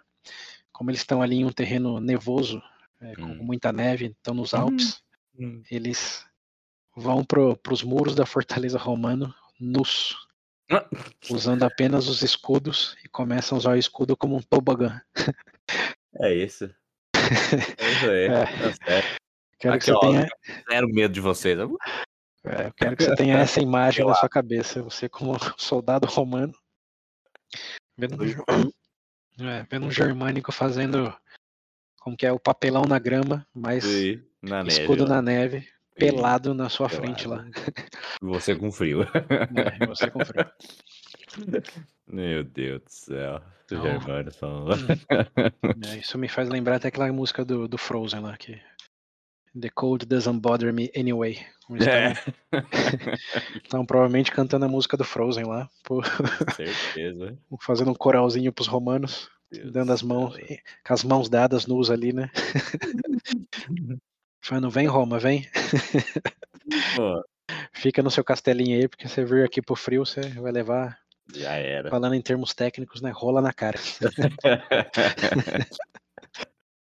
Ai, meu Deus do céu. Bom, o é, é outro nível, cara. Né? Tô vendo, meu. É, é outro nível, é outro nível. E, bom, claro que os romanos não partem para cima nisso, mas os germânicos também chega um momento que perde a paciência de, de só mostrar o que eles têm no corpo, literalmente. É. E é, varrendo o perímetro ali, eles percebem que, o- que os romanos tinham feito uma ponte atravessando um rio ali Hum, para ter acesso aos recursos e possivelmente é, mudar a estratégia ali de ataque. Os, os romanos constroem não só esse castelo, digamos assim, mas também infraestrutura ao redor. sim. E aí eles decidem que não vão só destruir a ponte, que para para que Roma veja do que eles são capazes, eles juntam 150 mil homens deles num exercício multirão verdadeiro ali. E não só destrói a ponte, mas eles cortam as árvores ali do redor e tiram muita terra de outros lugares e desviam o rumo do rio que está essa ponte para construir uma represa Caralho. é, que dá de cara com a fortaleza romana. Hum. Então, tá vendo essa ponte aqui, ó? Eu vou destruir ela e vou fazer uma represa no lugar dela. E chuta o que vai acontecer quando eu quebrar as barragens da represa. Nossa senhora. Então, na força aí de 150 mil pessoas, eles mudam o rumo do rio. Cara, pensa nisso. Ser um exército. Depois de ver o musical do Frozen, ver os caras Né? mudando o rumo do rio. Pariu, é muita dedicação. Esse povo é muito, é muito exótico. É. Falando, é outro nível total. Porra, velho. E aí o, o Cátulo tem um problema, porque o exército, ao ver É. isso, fica com medo, fica com medo e, e começa a fugir. Eles começam a sair da fortaleza pro outro lado, em direção de volta à Itália. Sim.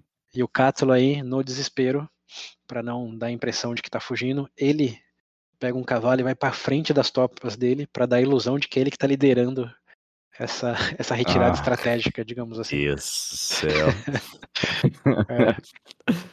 Falei, isso não é fuga não, é só as condições do terreno mudou, né? Vai saber o que É, aconteceu. pô, exatamente. É, Tirada estratégica. é Isso melhor a aí. gente esperar vocês lá, lá nos pés dos Alpes, em vez de aqui na, na entrada dos Alpes. Tá Que pariu, viu? E, assim, em paralelo, manda ajuda, é, manda pedir ajuda pro Mário.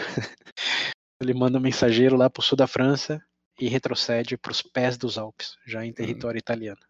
Fucking Christ. Então, os símbrios aí, muito melhor na, é, nesse momento do que os teutões, né? Que já, já Sim. levaram a pior. Porra. E, bom, quando a mensagem chega pro Mário de que o Cátulo teve que retroceder os pés dos Alpes, ele, em vez de voltar para Roma para ter o triunfo dele, ele redireciona todo o exército para o encontro do Cátulo, lá no, no Rio do Pó. E o Rio do Pó, falando do Hannibal, é, foi onde esse conflito aí que a gente estava falando agora aconteceu. Lá Sim. nas margens do Rio do Pó. O rio que os, os romanos atravessam de madrugada no frio aí, é esse próprio rio aí, o Rio do Pó. Então lá tá o Cátulo, esperando o reforço do Mário chegar para conter a ameaça dos Símbrios. Uhum. E, bom, nessa translação aí, translado do, do Mário do sul da França lá para o norte da Itália, ele também descobre que o povo romano é, elegeu ele como cônsul para o ano 101. Quinta Ah. vez está sendo eleito cônsul. Eles sabem da vitória dele, sabem que está indo ajudar o, o Cátulo, e o Cátulo vira pró-cônsul, Hum. mas o Mário vira cônsul, porque como cônsul ele tem autoridade total, né? Então o Cátulo vira meio que um, um súdito dele, um apoio dele. O Mário agora é o rei da parada. Então, quinta vez. Lembra que eu falei que eram sete, né? Já tá na quinta já. Sim. E agora, claro, com mais confiança do que nunca. E isso me lembra que os romanos não estão usando o título ditador, né? Porque lembra que esse era o termo usado para quando você estava numa situação de emergência e dava os poderes totais para alguém. Sim. Mas desde o do Fábio Máximo lá que eles não usavam essa essa categoria. Então agora reelegia cônsul, mas na prática o Mário tinha virado um ditador. Situação de Uhum. emergência, ele podia acabar Sim. com o problema, ele tinha o comando tudo. de tudo. Ok. E bem, ele foi para lá, foi ao encontro do Cátulo. Porque em outro grande momento de sorte, e a gente fala de é, méritos né, de Roma em vários sentidos, mas a sorte de Roma também é, é sem precedente, cara. É Hum. uma coisa assim de que. Quando pergunta é, por que, que você está aqui hoje, né? Por, por mérito ou por sorte, Roma é. Sorte. É, você falar que é 50-50, você tá mentindo. É mais um- uns, uns 80-20, viu? Porque os símbrios podiam muito bem ter descido ali os Alpes também e acabado com, com o Cátula, né? Sim, Só esperar o cara fugindo Mário. falou, vambora. Mas não, a região ali era tão rica que os símbrios decidiram é, explorar tudo que tinha ali. Começaram a, a explorar mesmo, a fazer o, o que o Hannibal fazia lá, o, como saquear, a saquear as Hum. tribos que tinham ali, saquear as terras, saquear as terras. Fizeram a fanfarra deles ali no- na região dos Alpes, que era muito Sim. rica, em vez de diretamente ir atrás do, do Cátalo. E isso, claro, foi o tempo que o, o Mário precisou para chegar. Então o Mário chegou e os símbrios não estavam ali na espreita do, do Cátalo. Hum. Então, sorte de Roma outra vez, dá suas caras. É. E quando o Mário chega, é, ele obviamente junta o exército, reestrutura tudo que o Cátalo tinha colocado como formação para dele. é, e fala, ok, agora vamos, vamos acabar com isso de uma vez. E é quando os símbrios, também já escutando de que tinha chegado reforço para o exército do Cátulo, eles decidem parar as fanfarrices dele e ir ao encontro deles. Sim. E aí acontece algo bem, bem curioso. Que os símbrios chegam já em território italiano. Estão ali bem no extremo norte, mas já está em território italiano. Uhum. Então, o contexto mudou, o alerta subiu. Eles estão ali, estão vendo o Cátulo, estão vendo o Marius, o exército romano basicamente dobrou de tamanho, ainda é basicamente um terço do que os símbrios têm, mas claro, a situação mudou. Então, de, de, em vez de ir direto para o pau, eles mandam emissários para esse novo consolidado romano aí. Hum. Eles mandam emissários e a mensagem dos emissários é a seguinte: estamos vendo que vocês dobraram de tamanho, estamos vendo que a estrutura aqui mudou, mas é, vocês vão perder. Né? Vocês já perderam outras incontáveis vezes. Hum. E por mais que vocês tenham aumentado de tamanho, vou te dizer um segredo. Somos apenas um flanco do nosso exército. Temos um povo irmão chamado Teutões, Hum. que está a caminho para se juntar a nós e garantir a aniquilação de vocês. Então, rendam-se agora ou arrependam-se depois. Ai, que bom. Foi a mensagem do, é, dos emissários. E aí, entramos no momento drama aqui, tipo novela. Hum, Se é verdade hum. ou não, ninguém nunca vai saber, porque é quase bom demais para ser verdade. Mas Sim. a narrativa é a seguinte: nessa sala, onde tá o Mário, tá o Cáltulo e tá os Hum. emissários aí dos Símbrios, Uhum. o Mário escuta tudo isso e pergunta: é, qual qual o nome do seu povo irmão mesmo que tá a caminho? Ele Falou: os Teutões. Hum. E eu escutar isso, todos do lado romano começam a dar risada. Hum. E o Mário diz: Teutões, Teutões, ah, acho que Uhum. já ouvi deles. É. É, e eu acho que eles não estão vindo, não. É, porque eles foram recepcionados por uma comitiva é, romana lá no sul da França Hum. e foram gratificados com uns lotes de terra, nos quais eles habitarão permanentemente. Cemitério. né? É. É, eles, é, eu já ouvi deles. Eles foram recebidos lá, foram até É. presenteados com algumas terras, nas Hum. quais eles estarão, pausa dramática, para sempre. Então, é, essas são as palavras, esses são os relatos aí de faz de mais de dois mil anos. Que, claro, Sim. tá mais para roteiro de novela do que para um momento histórico. Mas, alegadamente, foi isso que aconteceu. E Ai, os, símbro, os símbrios, ao escutar isso, claro, ficam putos, Uhum. mas acham, acham que o Mário tá blefando. Hum. E fala. é, do que, que você tá falando? É, que, que- tá- você tá zombando da gente? Você acha que tá mentindo, que não existe Sim. teutões? Hum. Como você vai se arrepender de cada palavra que você tá dizendo. É, Hum. vai se arrepender de tratar com desrespeito os povos germânicos. E aí, em outro Hum. momento da novela, o Mário diz: é, Acho que também seria um desrespeito você estar aqui na nossa presença e não falar nenhum oi para os seus irmãos, que coincidentemente tiveram alguns sobreviventes e estão aqui com a gente hoje. E acenou para que trouxessem o rei dos povos teutões acorrentados ali para aquela sala onde eles estavam. Que que é isso, hein? É, não é uma. Porra, como é que é lá? Mata o pau? É isso aí. Falou desrespeito, desrespeito, não fala nem, nem oi pro seu suposto irmão, ó um aqui, ó, acorrentado. Ah, porra, cara, que que é isso? Falta de educação. Então, em outra grande cena de teatro, É, é. Aí, mais uma salinha que eu queria estar pra ver. é, mas é mo- mosca na parede, né? Porra. Trouxe, não, não qualquer um, trouxe o rei dos teus tons acorrentado ali. Falou aqui, ó. Fala pra ele qual é o seu plano de atacar Roma em conjunto. Fiquei pra ele, concorda. É.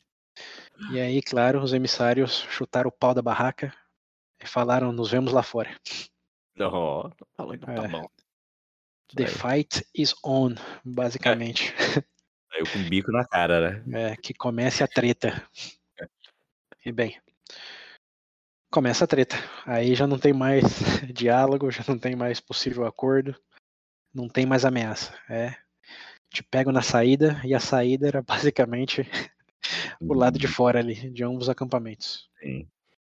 Então aí entramos no maior confronto até o momento entre os romanos e os germânicos. Os símbrios, como a gente já, já deu para notar, né? Os, os diferentões, Sim. os ferozes, os confiantes, Exóticos, rapaz. Com seus 150 mil soldados, é, enfrentando Mário nesse momento tinha um exército de 32 mil e o Cátulo de 20 mil, ou seja, 50. Então, dependendo aí da sua é, estima, estimativa, era 2 para 1 ou 3 para 1, porque, claro, não tinha um censo lá, não tinha imagem de satélite para comprovar. Tinha só os historiadores séculos depois falando pessoal, a quantidade de pessoas que tinha. Mas alegadamente os, os símbrios estavam entre 100 e 150 mil, os romanos no máximo tinham 50 mil. Uhum. Então aí, qual foi a estratégia? Qual foi essa? Os símbrios, sangue no olho, faca nos dentes, junta todo mundo numa linha de frente consolidada, vamos pro pau, vamos rolamentar os romanos. Tem tanta gente aqui que é simplesmente passar o rolo neles. Ah, E o Mário, obviamente, sendo cônsul, tendo todo o poder ali, fala: "É, não, os romanos vão, vão estratizar.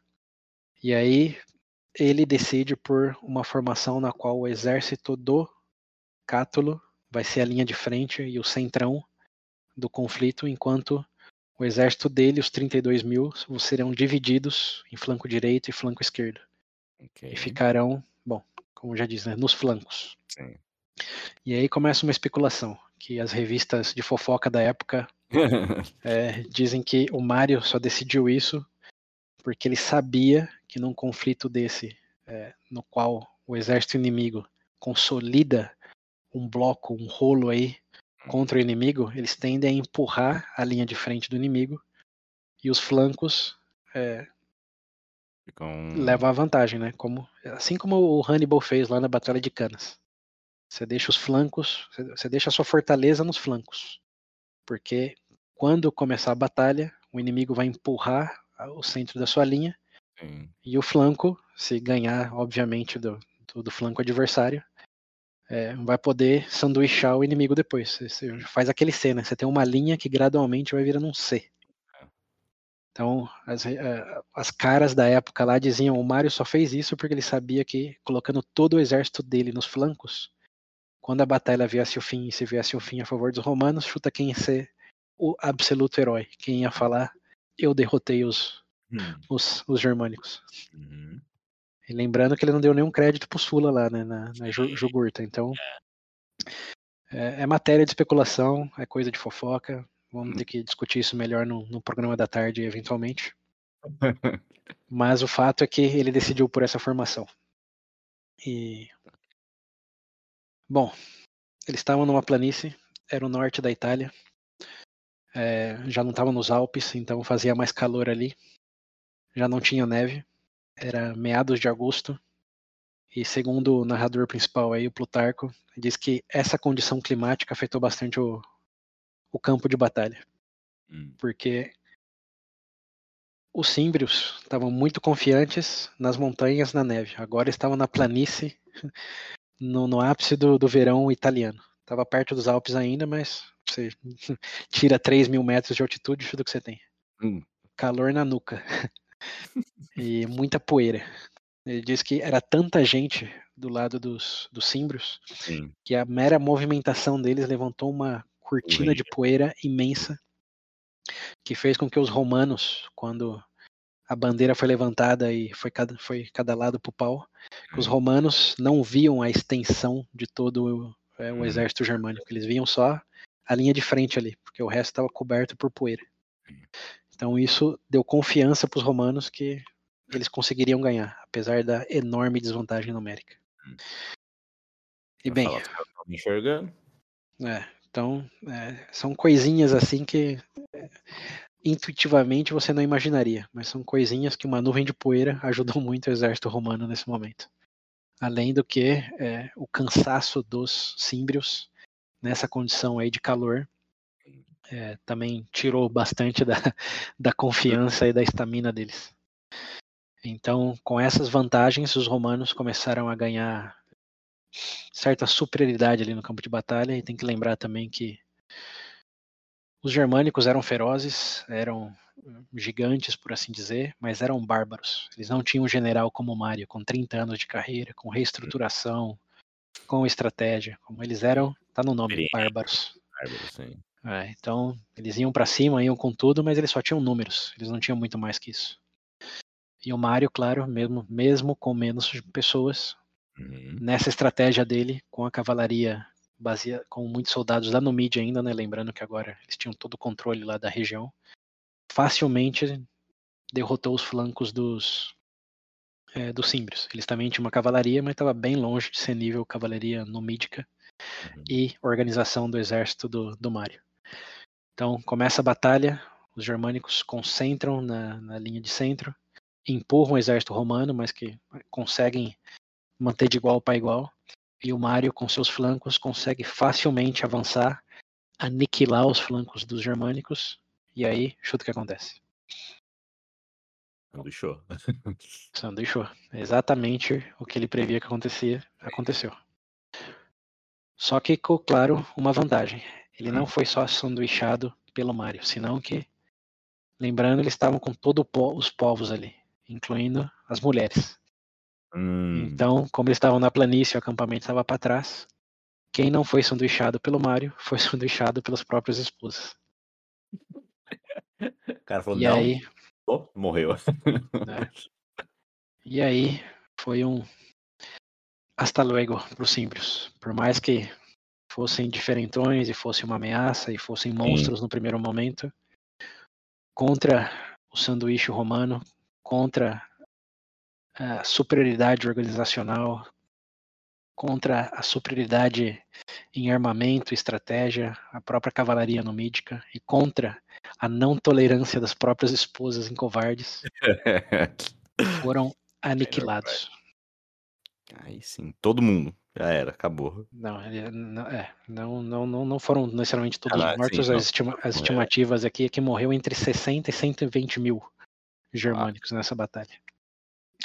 É, dizem as lendas aí de que é, os povos ali daquela região, lembrando que era uma região muito rica e de vários fazendeiros, usaram os ossos dos falecidos para fazer as suas cercas na- nas temporadas seguintes, nas estações seguintes ali ao conflito. É isso. É bem estilo Halloween, né? É, estima de exemplo. É, usaram os ossos dos falecidos para fazerem suas cercas. E também, alegadamente, a colheita da estação seguinte, porque tinha tanto sangue derramado ali, foi a melhor em séculos, de tantos nutrientes que penetraram a terra. É isso, faz todo sentido, perfeito. Aham. Então, esse é o nível de carnificina que aconteceu ali. Vamos arredondear aí para 100 mil mortos, é, mais de 50, 60 mil prisioneiros. Hum. E Roma com uma perda muito simbólica, como também não chega a dezenas de milhares. E vitória absoluta de Mário. Basicamente, essa é a história. O ter... Não, é o segundo ainda, né? O quê? Do vez que ele tá de cônsul, só que agora ele tá como. É que não Não, existe é- mais. já, já- é a quinta vez. É o É quinto quinta? ano que ele. Quinta, é. Que lembrando, ele assumiu em 107, depois 105, ou 104, e aí foi 104, 103, 102, 101. Ele tá em 101 agora. Esse é o ano. É isso. Quinto consulado eliminou a ameaça germânica e a gaulesa também, né? Que tinha as tribos de apoiadores ali, mas depois dessa, chuta que os gauleses fizeram. De novo, toda vez eles. né? Viraram as costas e picaram a mula. Falaram, sabe o quê? Deixa pra lá, tentamos. Melhor, melhor voltar pra nossa casinha. É, deixa quieto, vai. Vamos esperar o Uhum. próximo povo aparecer. Mas bem, nesse momento aí o Mário realmente ganha a reputação de o terceiro fundador de Roma. Porque Porra, cara, é, salvou. e não salvou de qualquer ameaça, né? Era uma ameaça de 300 mil pessoas no total, Hum, com uma força desconhecida, com é, estratégias desconhecidas, como era realmente, como dizem lá, o terror símbrico. Não, Hum. não tinha outra maneira de colocá-lo. Mas ele, depois da vitória lá na África, que ele garantiu, foi lá para o norte, depois de cinco, cinco vitórias é, consecutivas dos germânicos, foi lá e virou o jogo. uhum. 5 a 0 para os germânicos, de repente 5 a 1 É, 5 a 2 nada. 5x1, 5x2, e o W. 2 acabou. O 2 acabou, desapareceu os germânicos. E claro, Aí. lembrando, o Mário era um, era um homem do povo, né? Então o povo, obviamente, se sentiu totalmente vindicado por, por isso. Ah, sem contar E- galera que ganhou terras e os caralho. Ixi. Então, e aí dizem os romanos, quer dizer, dizem as fontes que os romanos tinha tanta euforia pelo Mário que é, uma vez aí eliminada a ameaça, antes de todas as refeições eles diziam obrigado aos deuses e ao Mário. Sai. Ué, É isso aí. Então, É, como é que é? É Marte, né? é, Júpiter, Júpiter, é, é É. Júpiter no céu e Marte na Terra. isso aí. É basicamente o status que ele ganhou. Agora sim, você entende porque ele é considerado o terceiro fundador de Roma? Sim, pô. O cara, É. o cara representou. É. E aí entramos naquele ponto que eu falei que a gente podia discutir mais. Por que, que o, o Scipio Africanos não é o terceiro, dado que na ordem é Rômulus, Camilus e Mário? É, porque o africano, porra, o cara se livrou de, do, né?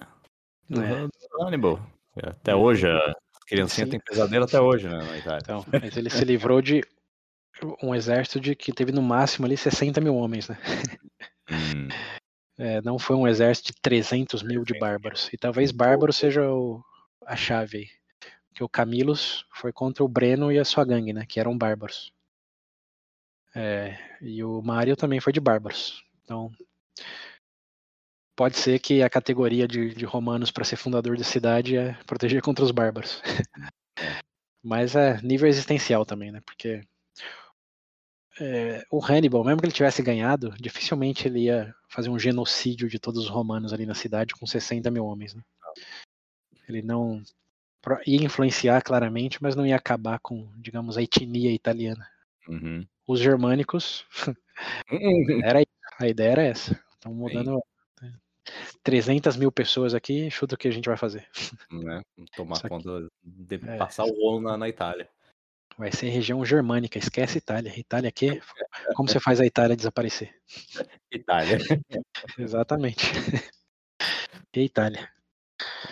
E bem, Aí não contavam, não contavam com a astúcia é, Marião. Porra. astúcia, competência e genialidade, porque ó, tudo que a gente falou aqui, reestruturar o exército, fazer treinar com peso nas costas, é, usar da, da própria posicionamento para incentivar os soldados a, a observar e depois atacar, para ter que Hum. ganhar, para ter acesso à água, como todas essas coisinhas aí. Hum. Mário mostrando que é um grande herdeiro da genialidade Hannibal e usou muito das suas estratégias. Né? Exato. Isso aí, tem que aprender com o inimigo. É isso aí, que funciona, né?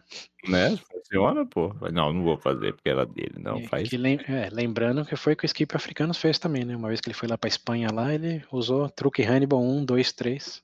Hum. Sim, verdade. Ué, O único que não teve truques foi na batalha contra o Hannibal, né? A batalha de Zama, lá no norte da África mesmo.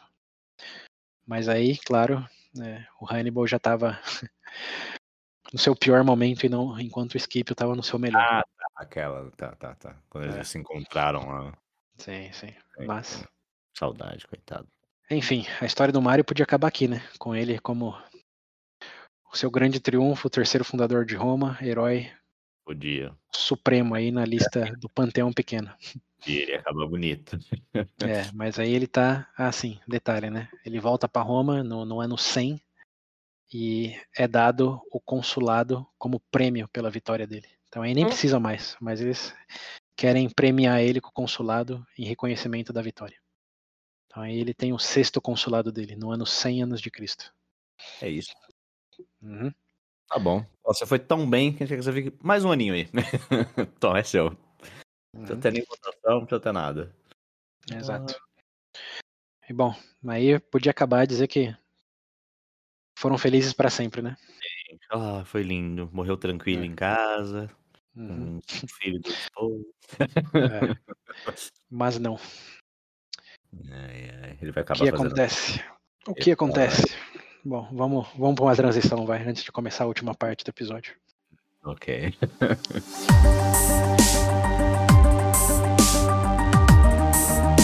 Estamos aqui no 100 anos de Cristo, 100 ano antes de Cristo. Roma já sem uma grande ameaça externa, Mário no ápice da sua carreira militar, política, tudo de vento em polpa. Certo? Hum? Ah, vai.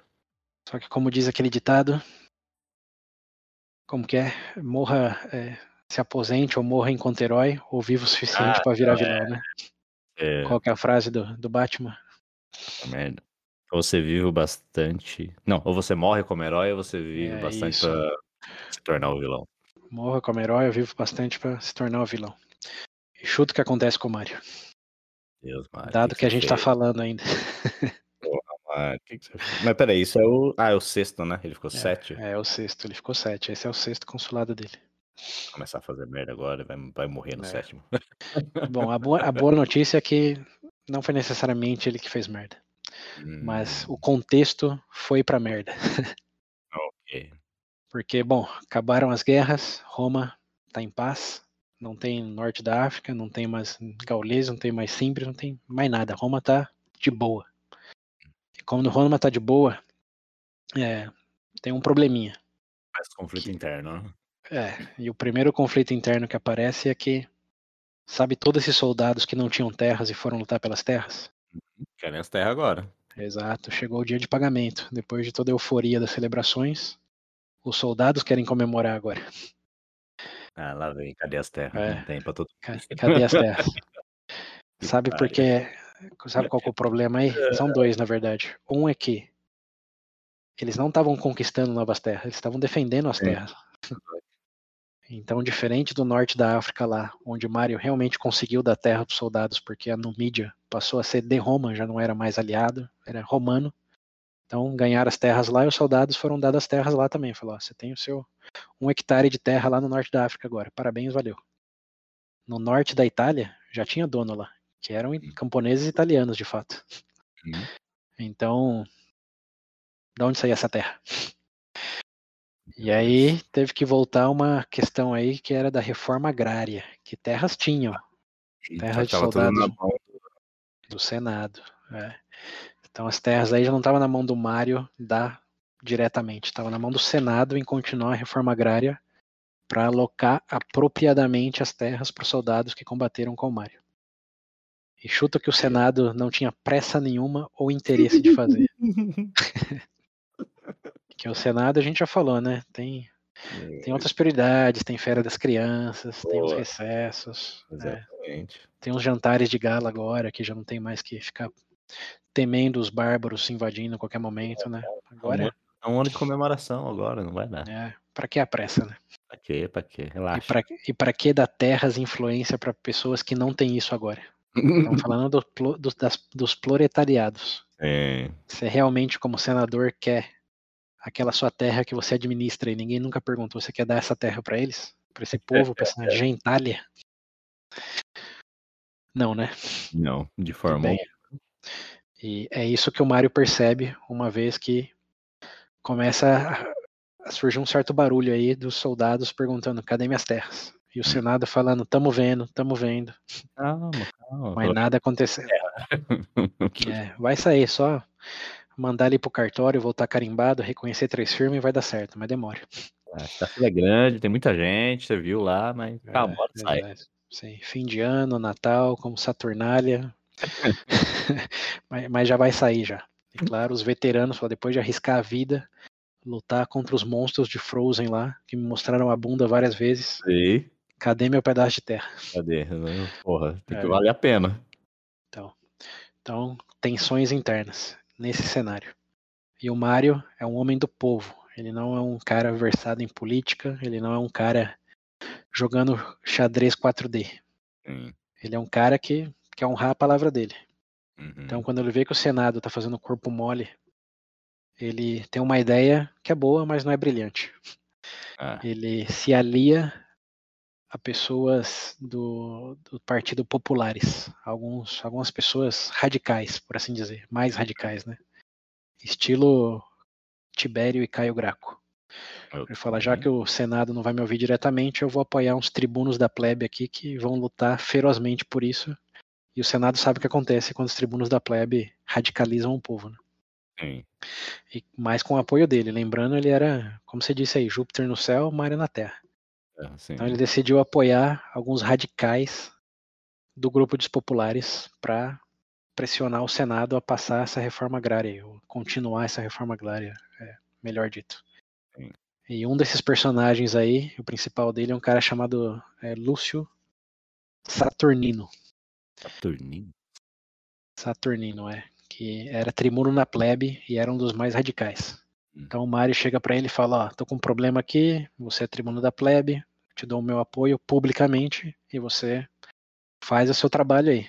Né? Hum. Passa as reformas agrárias e garante o seu cargo de tribuno da plebe. Né? Você está ajudando o Mário, está ajudando a garantir terra, como você vai estar na melhor posição possível.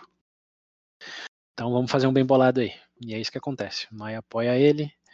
é, como tribuno da plebe, ele consegue ganhar uma alavanca, digamos assim, para passar várias políticas que não só tem a ver com a reforma agrária, mas outras que ele já queria. Né? Ele aproveita e fala: beleza, você quer terra e eu quero subsídio aos grãos aqui, como o Caio tinha feito lá, fazia o quê? 20 anos agora, mais, mais de 20 anos. Então ele começa a jogar esse jogo, Mario, é, Saturnino, e tinha os apoiadores do Saturnino ali também, né? Tinha um, um pretor ali da época também chamado é, Glauco, o Glaucio, é Glaucio o nome dele, que também tinha um ofício ali público e era dos populares, e eles fizeram ali um, um triângulo da, da influência, digamos assim. Ou em Roma, como é conhecido, um, um triunverato. E essa não é a primeira, né, não é a última vez que vamos escutar essa palavra. Mas estavam os três ali. O Senado, obviamente, percebeu que o jogo estava mudando e começou, como o Senado, né, eles mesmos a colocarem cada vez mais obstáculos para é, a plebe, o proletariado, não ganhar mais poder do que eles já tinham. Senado sendo Senado, basicamente. E bem, o Saturnino consegue passar a lei do subsídio aí do, dos grãos, que tava, o custo estava subindo, consegue avançar a questão da reforma agrária. Porém, contudo, todavia, chega no momento crítico. E esse momento crítico é que o Saturnino é, chega no, no, ponto de ele é, tá para perder o mandato dele. Lembrando que durava um ano, né? E com o apoio dele, com o momento dele, ele decide é, usar de artimanhas não tão ortodoxas, digamos assim, sendo anacrônico a palavra de novo, para garantir que ele continue no poder. Porque, ó, pensa como ele, Saturnino. Você tem o apoio do cônsul, herói, Deus na Terra, basicamente, e tem todos os veteranos dessas batalhas te apoiando. Porque, obviamente, eles querem as terras, né? Então, com todo esse apoio, por que, que você vai perder o seu cargo de, de influência e poder?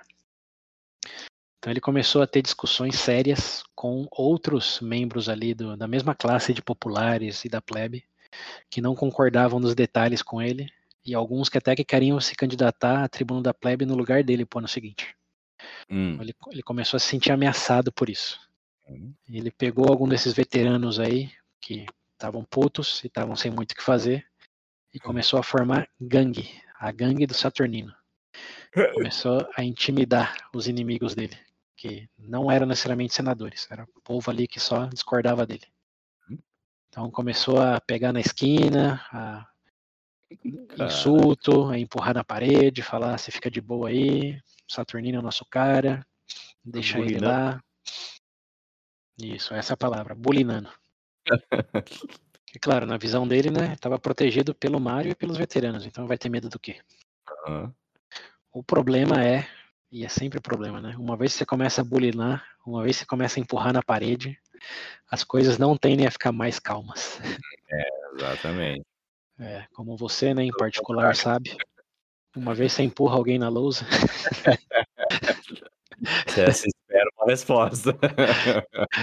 É. E bem, isso acontece, né, a intimidação dele começa a gerar uma reação, e a reação, obviamente, como diz Newton, séculos e séculos depois, gera uma contra-reação. E essa, e essa contra-reação vai de bullying para assassinatos. Aí, pulou é. um pouco. A... a barra sobe ou diminui, né? Dependendo é. da sua perspectiva. É. Mas o ponto é, o Saturnino, a gangue do Saturnino, como era conhecida, começou a assassinar algumas pessoas, alguns concorrentes políticos, alguns críticos das suas políticas. E morre um, morre dois, e chega um momento que um postulante a candidato a cônsul é, hum. para o próximo ano, 99, é assassinado pela gangue do Marius, porque, pela gangue do Saturnino, porque ele vê isso como uma ameaça para o Mario e ele quer que o Mario seja reeleito cônsul pela sétima vez. Senhora. E aí está falando de um candidato a cônsul, não é tribuno de nada. É um possível candidato a cônsul que é assassinado pela gangue do Saturnino. E esse candidato aí, ele tinha, ele não era um, um patrício, mas ele era um aristocrata, ele era um equestre que está bem próximo dos senadores, né? mais próximo dos senadores em termos de influência política do que dos, dos plebeus ou mesmo do, dos proletariados.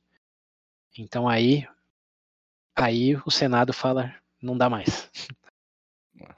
É, matou um nobre, é, matou o terceiro, matou um, um candidato a cônsul. Como não, hum. não vamos mais tolerar esse tipo de intimidação. Não importa com quem você tem suas alianças, o Senado, de maneira unânime, declarou estado de emergência. E você lembra o que, que é o estado de emergência? Estado de emergência. Estado de emergência não é quando eles chamam o um ditador lá? É ditador? Não. É, tá, tá, né, né, na época que tinha ditador, sim. É basicamente um estado de sítio interno. Eles falam, ó, acabou as funções, acabou a vida normal na cidade. Vamos ter, o foco é resolver esse problema agora. E foi o que eles decretaram quando eles mataram o Tibério Graco e também quando eles mataram o Caio Graco. Sim, foram sim. os dois últimos estados de emergência, foram nessas ocasiões, ocasiões aí. Decretaram, decretaram os irmãos inimigos públicos e hum. nada ia acontecer em Roma enquanto essa ameaça não fosse é, contida. Resolve. Isso. E agora eles fizeram a mesma coisa, falou, ó, nada vai acontecer enquanto, ah, todo, cara, né? enquanto a ameaça é do Saturnino e sua gangue não for resolvida. Só que tem uma diferença aí. Porque o, os Gracos, eles não, não eram mais, eles não estavam mais em, em, ofício público. Eles, o, Sibério, o Tibério tinha perdido a eleição, né? Depois que foi de, quando foi decretado o estado de emergência, e o Caio também. Então, essa foi a primeira vez que foi decretado o estado de emergência enquanto o Saturnino era tribuno da plebe e o parça lá, o né, Glaucio, era o pretor. Então, declarou inimigo do Estado pessoas que eram membros do Estado. Então, uhum. quebraram um precedente e cadê o Mário em tudo isso? Então. Aí o Mário tá numa sinuca de bico. Porque como cônsul, ele é a autoridade máxima do Estado. E se o Estado decreta estado de emergência, chuta quem que tem que resolver esse problema. Ele. É ele. E chuta quem que tá gerando o problema. É o parça dele, é quem ele apoiou. Então, ele tá numa sinuca de bico. O que, que ele vai fazer? O que, que ele faz, né? Melhor dito. Bom, dado que ocorreram assassinatos, a balança pede, pende, né, para um lado de como você, cônsul herói do povo, vai defender assassinato. Como você defende isso? E por mais que o Senado tivesse suas tendências e como que é predisposições aí de conservadores, eles não tinham matado ninguém. E agora o apoiador dele sim tinha matado candidatos políticos. Então como que ele ia defender isso? Como? Não dava, né? Não dava. Então, nessa situação, ele foi obrigado a se alinhar com o Senado, usando aí que não dava para tolerar assassinato, e concordou em mandar prender, não executar, o Saturnino e o, o Glaucio lá. Então, ele se alia com o Senado e fala: ok, manda prender, não dá para tolerar, mas não vão executar, vamos só prender eles. Então, de certa forma, ele tenta mostrar clemência aí para os apoiadores que ironicamente, foi ele mesmo que fez chegar nesse nível de confiança, né? Que se não tivesse dado o apoio dele, dificilmente ia ter chegado nesse nível de, de ousadia. Mas aqui estamos. O Senado manda prender os apoiadores e, por serem prisioneiros políticos, eles prendem eles no próprio Senado. Hum. É, e o, o Mário tá lá pedindo clemência, vamos colocar eles para julgamento, mas não, não vamos executar eles. É, mas os apoiadores dos senadores, os próprios senadores, né, o grupo ali de opiates, decide que, sabe o que? Eles não vão esperar o, o Mário decidir nada, nem ir para julgamento, eles são uma ameaça, já mataram pessoas do lado deles. Então, eles invadem o Senado pelo teto, sobem no teto do Senado, tiram as telhas do Senado Carai. e usam pedaços das telhas para apedrejar oh. é, o Saturnino e o Glaucio lá na sala que eles estão presos. Senado, cada dia vendo mais sangue. É, então agora, antes era uh, uh, as madeiras lá dos bancos do Senado, né, que serviram para assassinar o Tibério, e agora o as telhado. É. E com isso assassinaram, executaram os dois. Bom, os dois, mais uns apoiadores ali. Hum. Mas o, o diferente aí é que eles mataram não ex-tribunos da plebe, eles mataram tribuno da plebe e um pretor, como estavam em ofício ainda, tinham os cargos públicos. Verdade. É. Então, morreram, foram apedrejados, foram atelhados, se você quiser. É, e tinha sangue no Senado outra vez. A diferença aí. Rotina é que, já aí. É, a diferença aí é que estava em cargo público e o Mário ficou numa posição que, pro Senado, tudo isso só tinha acontecido porque ele apoiou esses radicais. E agora, pro, pro, pro povo, pra plebe, pro proletariado, dois dos maiores apoiadores deles, que iam conseguir as terras lá que eles mereciam, porque lutaram pelo Mário, foram assassinados. Nossa. E aí, Mário? Que lado você vai ficar? é, ele não tinha lado para ficar. Como essa é, é a situação ruim do Mário porque independente do que ele falasse ou fizesse, já tinha dado ruim para ele. Hum. Sangue se tinha sido derramado no Senado, mortes tinham acontecido, e chuto que o Senado ia fazer bem menos agora com tudo isso. É apoiar as reformas agrárias, é avançar com as reformas agrárias. Então. É, não melhora. É, não melhora. Ele estava realmente na, na pior sinuca de bico possível. Estava sendo desdenhado por ambos lados em igual intensidade. Senado não querendo olhar para a cara dele, cuspindo no chão pelo apoio dele esses radicais. Isso e o povo durante... sentindo que ele tinha traído eles, porque olha só os tribunos da plebe, mortos. Isso ainda é durante o sexto mandato dele, não? No sexto mandato, é. E aí que o Mário decide, no sexto mandato, se aposentar da vida pública e ir para uma província no Oriente. Fala, no Oriente? Fala, no Oriente. Okay. Lá pro reino lá do Pérgamo, lembra que Pérgamo tinha deixado tudo a Roma. É. Então, ele pega todas as riquezas dele, que lógico que o Mário como cônsul e general, né, todos os espólios aí dos germânicos, hum. muito ficou para ele. E os presentes do próprio povo romano para ele, por ser o, o, terceiro fundador de Roma, né? Então ele estava rico assim, era possivelmente a pessoa mais rica em toda a história de Roma até aquele momento. Falou, fui. Ele pega essa riqueza e fala, é, não dá para agradar todo mundo, não dá para agradar ninguém, tentei o meu melhor. Falou, valeu.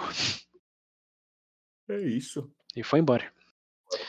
E aqui terminamos nosso capítulo de hoje, com o Mario, depois de se consagrar um terceiro ou quarto, né, considerando os Keep Africanos, maior herói, maior herói da, de Roma, para um exilado político em próprias províncias romanas aí, depois de ser igualmente é. menosprezado pelo Senado e pelo povo. Pobre homem. Né? E é isso. Não é o fim, obviamente, da história do Mario, porque tem um sétimo consulado aí. Mas é o fim, pelo momento, é o fim agora. É, então, porque eu achei que ia, sei lá, aconteceu até alguma coisa já, mas pelo jeito a história do sétimo mandado dele vai ser boa. É. Vamos só dizer que passam 10 anos entre o sexto e o sétimo mandato. Claro. E nesses 10 anos, muitas, muitas coisas acontecem em Roma. De fato, um personagem que já escutamos o nome algumas vezes, chamado Sula, reaparece no jogo. Hum.